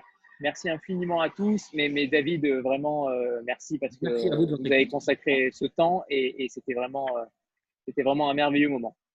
Ok, mais je vais aller faire mon repassage parce que c'est samedi. Voilà. Merci. Ça va. Non, c'était- une super rencontre. Merci beaucoup. C'est un de ces jours alors. Super. David, Merci beaucoup pour Merci de votre écoute. Merci. Au revoir. Au revoir David. Bye bye. Au revoir. Ah ben voilà, ça y est, on voit les Bon titres. week-end. À bientôt. Au revoir. Bon week-end. À bientôt. Au revoir. Allez, on y va, poupette.